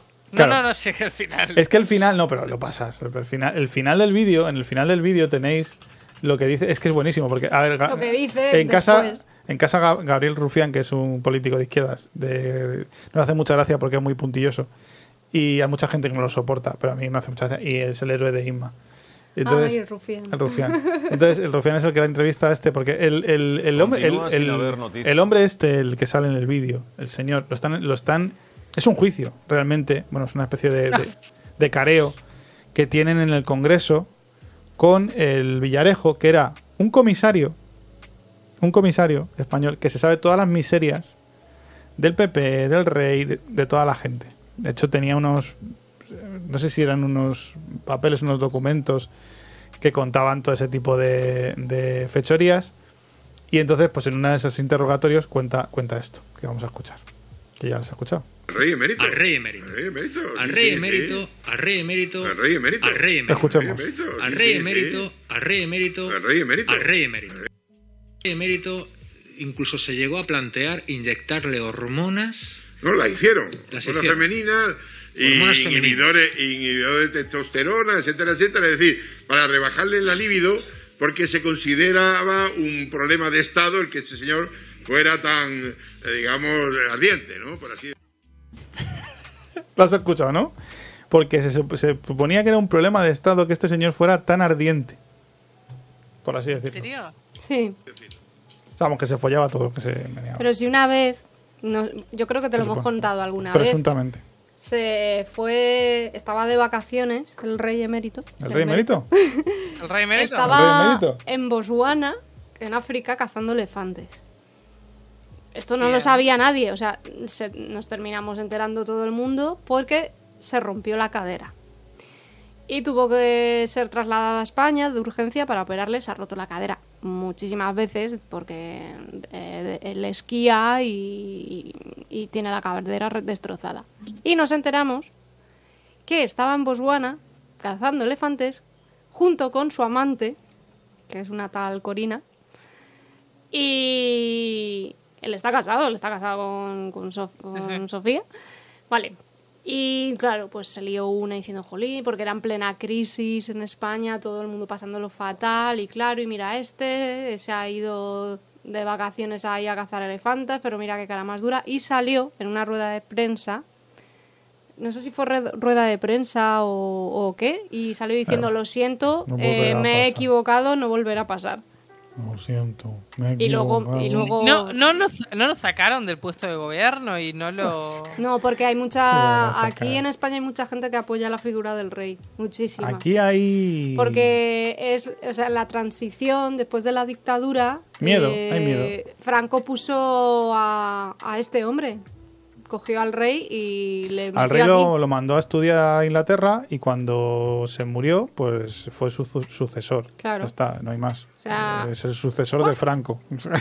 Entonces, siguen en una. O sea, sigue el régimen, supuestamente. Claro, pero mira, Claro, si- no, si me existe, acuerdo- no existe. No hay democracia. Pero- pero- pero en el trasfondo hay un, existe. hay un día de la democracia, no sé qué historias, y un día pues nos cogió el profesor de filosofía, que yo pensaba que era más facha que los que viven en este pueblo, y resulta, tío, que, que el tío nos empezó a contar, nos empezó a hacer toda esta, ¿no? Todas estas, eh, todo este proceso, ¿no? Contó la dictadura, no sé cuántos, y al final de, de su disertación te dabas cuenta de que no vivíamos en democracia porque los que eran del, del- cercanos a la dictadura habían fundado un partido, Alianza Popular, que luego era el PP, que luego que si Fraga, que si no sé quién, que si el de centro, que si el otro, todos estaban en el ajo. Y se habían cargado el Partido Comunista de Carrillo, se lo cargaron, porque no interesó que salieran los comunistas a gobernar España y lo que quería y pretendían es que siguiera, el chiringuito de, de gente cercana a las ideologías o a los, negocios, las empresas semi, las empresas que, se- eh, hay en este país, dragados, eh, un montón de empresas de construcción que se hicieron con mano de obra eh, comunista, con, con presos políticos, se construyeron pantanos, puentes, centrales hidroeléctricas y todas esas empresas que hoy existen como privadas fueron fundadas durante la dictadura. Hay un documental buenísimo, vamos, que está, vamos, no hace falta que te vayas a un documental, es que lo puedes investigar y lo puedes ver. Entonces no interesaba que entrase un gobierno mm, comunista y se cargase todos esos negocios y todas esas conexiones con la con el antiguo régimen. Entonces, seguimos en una dictadura. A ver, con ciertas cosas que nos dicen que son libertades. A lo, mejor es un poco fuerte decir No, que es así, Emi. No somos libres. Mira, no somos libres de no pagar impuestos. Tenemos que pagarlos. Si te compras una casa, tienes que pagar por el terreno donde está construida la casa al ayuntamiento. ¿Por qué? No, es que te dan servicios, perdone. Usted cóbreme los servicios. La basura yo se la pago. Que ahora la pasan aparte, el, el impuesto de basuras. Eh, no, el alumbrado, yo se lo pago. Pero mi suelo, si yo me compro una casa, se supone que es mío. Pues no es tuyo. Y así todo. No somos libres. Y ahora nos quieren imponer que si tenemos coche, que es la, ma- la mayor de las libertades, porque es así, eh, tengas que pagar por kilómetros. Bueno, no se sabe si va a ser por kilómetros, si al año. ¿Qué va a hacer la gente? No, sí, sí. Si pagar, esos tener son- coche. Si pasan esos son, si, si pasan esos son unos hijos de puta. No, Si va a pa- pasar. No, debería. No va a debería pasar. poder pasar y va a eso. encarecer el transporte de, de mercancías y va a encarecer los productos que compras online. Y volvemos a lo mismo que pasó con la que hemos hablado con la comida. Obvio, te encarece todo. Te encarece todo porque todo se, se transporta por carreteras. Y los Es lo, es lo que, es, lo, es lo que siempre dicen, por ejemplo. Imagínate que le suben un impuesto al transporte y la gente dice, ah, bien, se lo subieron a, los, a las empresas de transporte que son capitalistas y super mega malas. Bueno, eso se te va a ver traducido a el tipo que le llega la mercancía, la- el tipo que le llega la mercancía va a poner esos impuestos en la comida, los- más el IVA, Claro. Y no es un, no es un, Pero 20, es que los que más acá no es sufren- un 22% de IVA, es un poco más por todo eso. Claro, lo que más que sufren son los transportistas, transportistas que son la, la gran mayoría autónomos o, o sea, y tienen una deuda con su propio camión porque los, los, los camioneros se compran un camión a plazos, o sea, encima de que ahora el diésel está como está, eh, ¿qué van a hacer? O sea, y luego encima tienen los santísimos cojones aquí, el, el presidente del gobierno, de decir, de decir, eh, ah, no, es la, es la ministra, es la ministra, que se apellida igual, se apellida Sánchez. Dice, bueno, Dice, ha anunciado también que el gobierno desbloqueará 400 millones de euros para modernizar la flota de transportistas, no sé cómo, porque los transportistas son privados, pero bueno, hizo un día después de la convocatoria de una huelga del sector, o sea, justo después de un día después de la huelga, comenta esto, dice, la titular de transporte confirmó asimismo que los camioneros contarán con bonificaciones y que lo que se recaude por los peajes no solo irá destinado a la conservación de las vías, sino también a su mejora. Y que en estas mejoras está la implantación de puntos de recarga para vehículos eléctricos en las autovías y autopistas y zonas de descanso que han pedido. O sea, eh, pri- primero me dices que no tienes dinero para tapar los agujeros de las carreteras. Vamos a hablar así en Sí, plan. después plan. decir que a, a juntar y te sobra. Y ahora, va- ahora te sobra. O sea, O sea, hay negocio Eh, ahí, coño. Hombre, vamos a ver. Ahí, ahí se lleva no gente puedes- pasta. No podés recaudar y que te sobre dinero. No debería ocurrir. No debería ocurrir. Debería ser justo y hasta un poco menos. que se compense con otras cosas. Es que es tremendo. Es, es de vergüenza. Eh, sea, Es como, es como cuando dicen, por ejemplo, eh, no, nada, vamos a abrir este nuevo lugar. Van a contratar a más gente. No, vamos a mover de este sector empleados públicos para este. Entonces, en este sector no están haciendo nada. Claro. Se están rascando las pelotas. Entonces, por eso lo puedes, lo puedes pasar. Eh, muy, muy, muy, muy decadente todo, la verdad, honestamente. Qué, qué rabia. Me da rabia y yo estoy del otro lado del mundo. Porque, sí, sí, pero, pero es que es que es el mundo del mañana. Porque si estos son globos sondas, si la gente. Si la gente pasa por el aro. Es como lo ¿Sabes, de. sabes cómo se llama? ¿Sabes cómo se llama esto? Se llama la, la ventana de Overton. Es una teoría que justamente habla que mientras más de estas cosas hablan. Por ejemplo, nosotros eh, no permitiríamos esto en otro momento del mundo, no lo Claro, permitiríamos. claro. Pero permitimos tantas cositas, poco a poco, que se va cerrar, que se va abriendo la ventana de Overton. Entonces Claro. vamos a- aceptando. Claro, como hasta, este está la cosita y acá estaba el medio. Entonces, como se permitió más cosas, ahora el medio está acá. Sí, sí, Entonces, sí, sí. estamos aceptando cada vez más cosas. Y, y nada, la verdad es. Hace 50 años propones esto y se arman revueltas en las calles. La gente sale con picas. Pero es que todo tiene una intención. Mira, con el tema del, del gran apagón, que yo no dudo. O sea, el otro día lo hablábamos en casa, digo, si no, a ver, yo haré un vídeo además de esto, y no es malo prepararse. Porque es que hace unos años, hace 15 años o 20, estábamos preparados para un apagón, porque siempre teníamos, o teníamos una cocina de gas, o en fin, siempre velas teníamos, radio también, o sea, teníamos Teléfono pilas, también. teléfono fijo, fijo que no se iba a la luz, porque la línea de teléfono iba alimentada con otra historia, ¿no? que no era la luz. Los cables del teléfono. Pero bueno, de cualquier forma, vamos a ver. Prepararse, ya está. ¿Qué ha pasado? Pues que la gente se ha vuelto loca y arrasa con los camping gas, los hornillos estos de gas y un montón de cosas que se están agotando. Pero es que además, hace una semana, casualidad de la vida, porque a mí me, dijo esta empresa que esperase un par de meses, un tiempo para ver qué consumo teníamos. Ya les di el ok a la empresa hasta que alquila paneles solares a 20 años y no me, no me respondían y hoy lo he reclamado y me han dicho que es que están hasta arriba. O sea, debe estar la gente loca pidiendo que le pongan los paneles solares. ¿sabes? va. Se va a acabar el mundo. No sabía que te habían contestado. Sí, por, por Facebook les he escrito. Y dices, hostia, tío, pero ¿por qué? O sea, y claro, eh, y a eso voy. Y ahí vas al tema de. Hay una intención detrás de acojonar a la gente con que se va a ir la luz. Ya no es cuestión de derechas e izquierdas, ¿eh? Hay una intención. Porque si no, no se cuenta. Si no llega el apagón y no nos enteramos ninguno. El, el- el problema con el gran apagón es el siguiente. Por ejemplo, nosotros sobrevivimos al gran apagón, tenemos los recursos. Después, ¿cómo, nos ¿cómo se recompone todo después de un gran apagón? El tema es ese. Todo se va a la mierda. El tema es ese principalmente porque un gran apagón supondría un cambio de modelo. En muchas cosas. Se van a perder muchas cosas durante ese, durante ese corte de luz. Si es que afecta a grandes centros de datos. A mí el otro día me decían, no, bueno, hablando con compañeros y tal. Los centros de datos pueden aguantar una semana así, porque tienen grupos electrógenos. Los cojones. El otro día fui a un centro de datos y fuera tenían tres grupos electrógenos en la calle. Y dicen, joder, qué poca confianza da que nos hayan llevado estos grupos electrógenos. Los, los pusieron el verano pasado cuando se fue la luz y no aguantaron los otros. Y dices, joder, y este era el centro de datos que iba a aguantar una semana. O sea, vivimos en un mundo en el que pensamos que todo es gratis, que todo funciona. Y el tema de las carreteras es un globo sonda que han lanzado, que además el PSOE, el Partido Socialista en este país, es muy de hacer eso. Porque yo cuando era inocente y joven no me daba cuenta, pero luego con los años me he dado cuenta. Es muy de decir, vamos a hacer esto. Y a ver cómo reacciona la gente. Y la gente se cabrea y, te- y- y le- sale el ministro diciendo, no, no lo vamos a hacer. Y luego van a decir, bueno, pero vamos a hacerlo, pero de otra forma. No, no sé qué, ah, pues no lo vamos a hacer. Y así hasta que va calando el mensaje y, y lo- y ya lo dejan. No, pero es que en Austria es que también se hace. Es que lo que pasa, eh, lo que pasa es que, co- como te digo yo que sé, no sé, eh, voy a poner estos impuestos y cada vez que cobran les corto un dedo. Toda la gente va a decir, ah, no, no, no. Entonces dice, bueno, entonces solamente le cobro los impuestos. Entonces la gente va a decir, bueno, está, como no nos corta un dedo, es mejor. No es mejor, sigue siendo la misma mierda.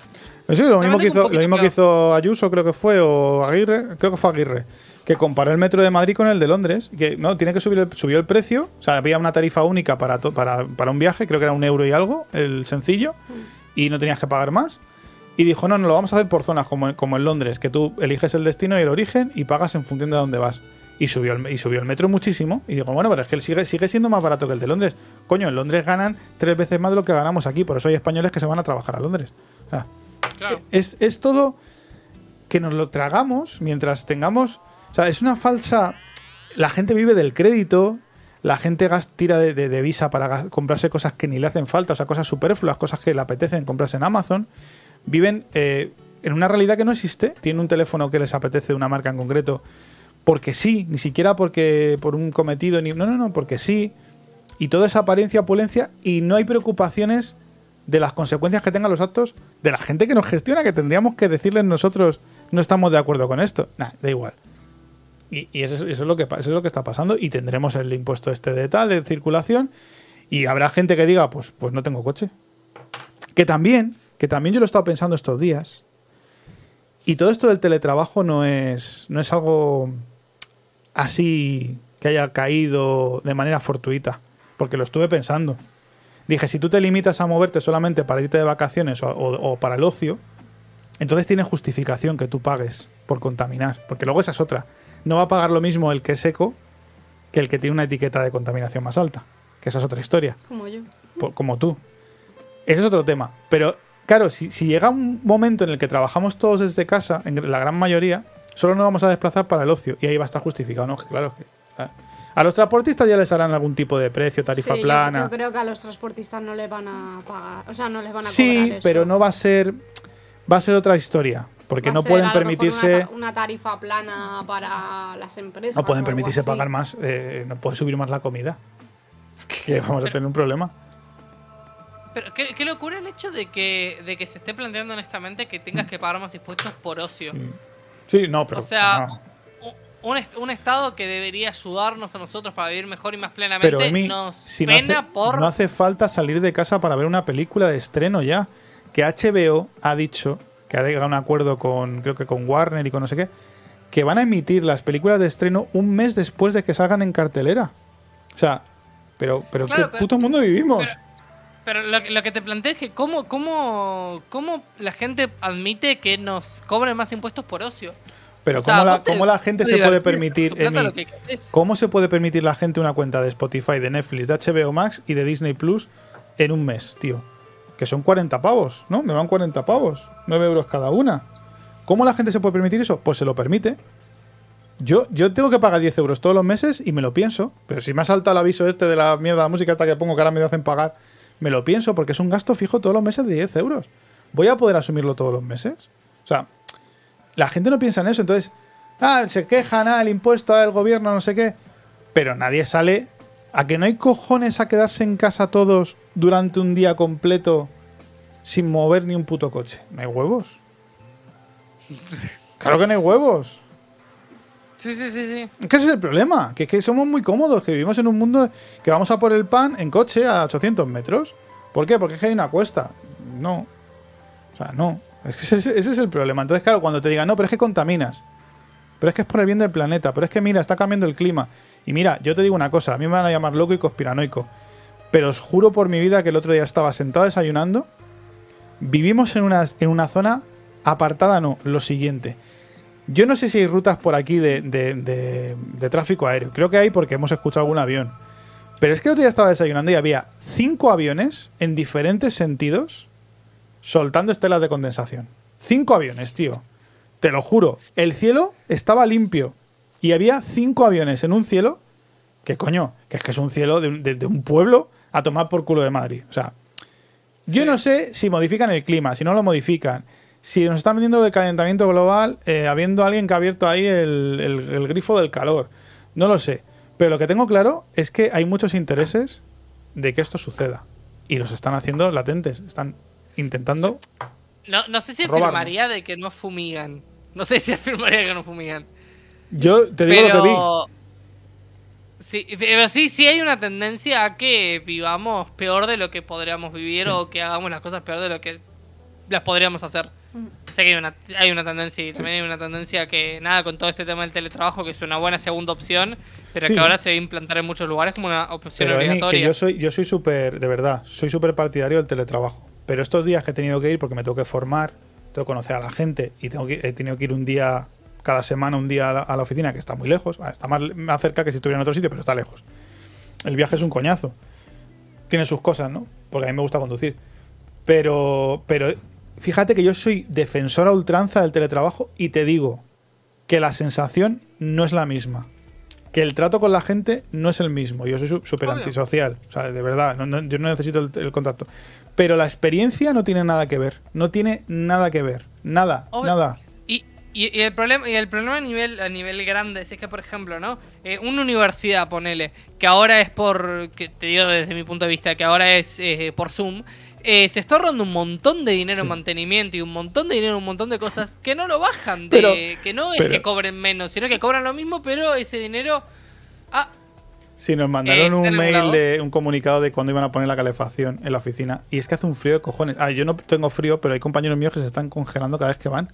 Porque no ponen calefacción. Las luces, el otro día me quedé flipado, se apagan porque tienen sensores de movimiento. Entonces, si te quedas quieto en un sitio, se te apaga la luz. sí Pero porque está la, porque está puesta, el, el edificio está puesto en modo, en modo de ahorro de energía. Porque se puede quitar eso. Eso sí, sí, si levanta los automáticos, me contó el otro día mi jefe que eso se quita. Pero lo tienen así. Y lo que tú dices, se ahorran una pasta. Y mi empresa, que es de las pocas, porque ha habido mucha controversia con esto de no, todo el mundo va a volver a la oficina, que apuesta por el teletrabajo, pero vamos, que si te quieres, que si no quieres ir, no quieres pasarte por ahí, que no hace falta que no te pases, ¿sabes? Oh, a mí me parece me parece excelente pero Sí, sí. también me doy cuenta de que hay un montón menos de gastos Claro, que también nos deberían efectivamente. cobrar menos pero bueno no ocurre Efectivamente. Bueno, nos, está- nos están empezando a escuchar desde Uruguay y desde España el podcast, ¿eh? Tengo ya aquí tengo ya aquí reportes, o sea que bueno, está, está funcionando. Vamos a intentar, voy a intentar subir nuevos y viejos hasta que lleguemos a juntar todos y así podrán eh, escuchar este programa muy pronto. Hay una, hay, un, hay una plataforma muy chula que se llama Spreaker que puedes hacer streaming de radio, ¿sabes? Entonces se queda el podcast subido pero vale dinero. Entonces a lo mejor lo planteamos a futuro, por eso les decimos a nuestros oyentes que por favor eh, colaboren con nosotros y se suscriban a nuestros canales, que difundan la palabra de Adán. ¿eh? Qué bonito queda la palabra de Adán. es, muy, es muy lindo. Qué bonito. Que- la, la palabra y, y la profecía de Adán Y que hagan mucho el amor en las playas de Gran Canaria. Que, de Canarias. que no, no, que es que ha habido. Están, ¿Qué ha pasado? ¿Qué ha están, están contaminando Canarias con el sexo. ¿Por qué? Porque están dejando cosas. Están teniendo mucho sexo y están rompiendo el ecosistema de las playas canarias. Están soltando preservativos ahí. Y semen, supongo. Semen, los frasquitos, bebés.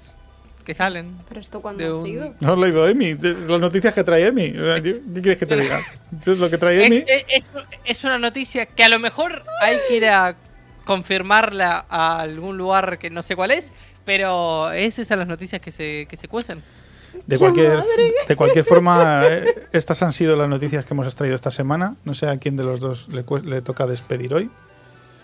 Son, la pregunta es, ¿son ciertos lo que trajimos? ¿Son ciertas o no lo son? ¿Tienen parte no de verdad o llevan un mensaje encriptado? Solo O ustedes. a lo mejor que hayamos planteado las preguntas significa per se el mensaje que queremos dar. A lo mejor decir que la heroína y la jeringuilla trae el autismo es eh, otro mensaje críptico que os queremos lanzar. A lo mejor no justificamos todo lo que trajimos y estamos haciendo que ustedes duden para que no corroboren la veracidad de todo lo que es cosas que decimos. A lo mejor la culpa de este programa la tiene el rey emérito. ¿El rey emérito? El rey emérito. El rey emérito. El rey emérito. El rey emérito. El rey emérito. El rey emérito. Sí, sí, el rey emérito. El rey emérito. que lo termina, cortale ahí para cuando lo subas en la radio. Es excelente ese final, es un final muy onírico. Es un final muy, muy dantesco. Y termina todos diciendo el rey emérito, el rey emérito. El rey emérito. El rey emérito. No, pero sí, eso. eh, nada, espero que hayan disfrutado. El objetivo de acá es que no se vengan a informar porque tampoco informamos. No, no. Si no, eh, creo, creo que desinformamos más de lo que informamos. El objetivo es ¿Qué que corroboren que lo que decimos es verdad. Y entonces lo busquen en varios medios y vean a ver si. que los medios están podridos, pero. Y vean a ver si hay algo. ser- Somos el primer canal auténticamente de desinformación. Sí. Cuidado con decir eso. Que nos lo, que nos lo chapan. Cuidado con decir eso. que nos cierran el canal. Nosotros. Sí, porque nos quitan, nos cierran. el- Ah, Nosotros leemos noticias de medios que están en internet. Somos meros transmisores. Eh, no nos hacemos cargo de que las pertenencias de su auto queden en su... No, no nos hacemos cargo de que eh, las noticias sean verdades. Ni del sexo en las playas de Gran Canaria. Claro. Son noticias que pululan. Nosotros Pu- solamente las agarramos. ¿Puede ser que hayan provocado la, eru- la erupción en La Palma? Puede ser que todo sea una mentira. ¿O puede Eso ser que, seguro. que Emi sea una inteligencia artificial? Puede ser que... Puede ser, todo puede ser. Todo es posible en un mundo... ¿Ustedes saben? ¿Usted, ¿Alguien de acá estuvo en Las Palmas? Nadie. Nadie. ¿Pueden decirme que esto está ocurriendo? Y yo hasta que no lo vea con mis propios ojos, no sé si existe. Igual esto es una mentira. ¿Las Palmas existe? Yo no he estado Las nunca. Palmas. Yo nunca he estado. ¿Alguna vez? Yo ¿Quién fue. Las Palmas acá? Honestamente, ¿quién yo no fue Las. Palmas? Yo, yo he estado. A lo mejor tú no existes. Eres- Pero, A lo yo, mejor- pero yo he estado en Las Yo no Palmas de Gran. Canaria, ¿eh? Pues puede ser que seas una actriz, como en el He show de Truman. hasta en carnaval he estado. Claro. Bueno, la única vez que he estado. Y ¿Había pezoneras? No, iban todos vestidos de egipcios porque era la temática que tocaba. Yo quiero un carnaval, quiero pezoneras. No, Hombre, que Yo eso es en nunca, yo Río. nunca fui a Canarias. Yo nunca fui a España.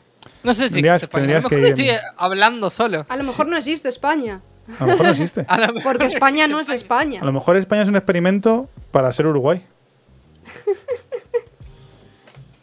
La verdad es que me dejaste sin palabras. la verdad es que me... ya llegamos a un mundo de, de Inception sobre Inception sobre Inception que ya no sé qué contestar. Pero sí, chicos, así que no somos un programa de desinformación, pero tampoco informamos. Estamos en un limbo existencial. Algo así. No tenemos ideología política, ni ideología de nada. El COVID en algunos programas existe, en otros programas no existe. En algunos programas estamos a favor de las vacunas, en otros programas no estamos a favor de las vacunas. Pero no en un programa las jeringuillas tienen autismo, en la otra tienen éxtasis. 25.000 pastillas en concreto. 25.000 pastillas. 25.000 pastillas. En algunas hay hospitales, en otros hay hospitales trans. Y no lo olviden. Son cosas. La pandemia somos nosotros. O sea, todos. O nosotros somos la pandemia, es otra manera de plantearlo. Puede ser. No se fíen de nada, ni de nadie. Porque aquí, donde un, en un sitio es de día, en el otro sigue siendo de noche. Hasta la próxima Y semana. aquí en un lugar. Ah, no, no, no puedo. perdón, perdón. Era el final, era el final. la No, no, no, no, no, tú sigue, tú sigue, tú sigue. No, y que aquí es de día y allí es España. Aquí es España, pero allí es Uruguay, que parece que es un país que no existe. Apéndice de los sucios argentinos. La culpa la tienen los sucios argentinos. Ahora el cierre, guiño, guiño. Te, te tiro la pelota para tu cancha. ¿eh? La tenés en tu cancha, pues No, arréglate. no piensen por ustedes, piensen por, por- por ustedes mismos. Eh, dejen de ver la televisión. dejen de ver la televisión. ¿Cómo que no, no piensen por ustedes, pero piensen por ustedes. Es que somos- venimos a petar cabezas. Dejen de ver la televisión, arranquen ese cable de antena. Las plataformas online, ya lo decían en South Park, no valen para nada. Descárguense las películas, que para eso están pagando un canon digital de piratería. Y no olviden suscribirse a YouTube, al Twitch, darnos un poco de dinerito, que nos viene muy bien para poder pagar otras cosas que no son prostitutas, como el rey emérito.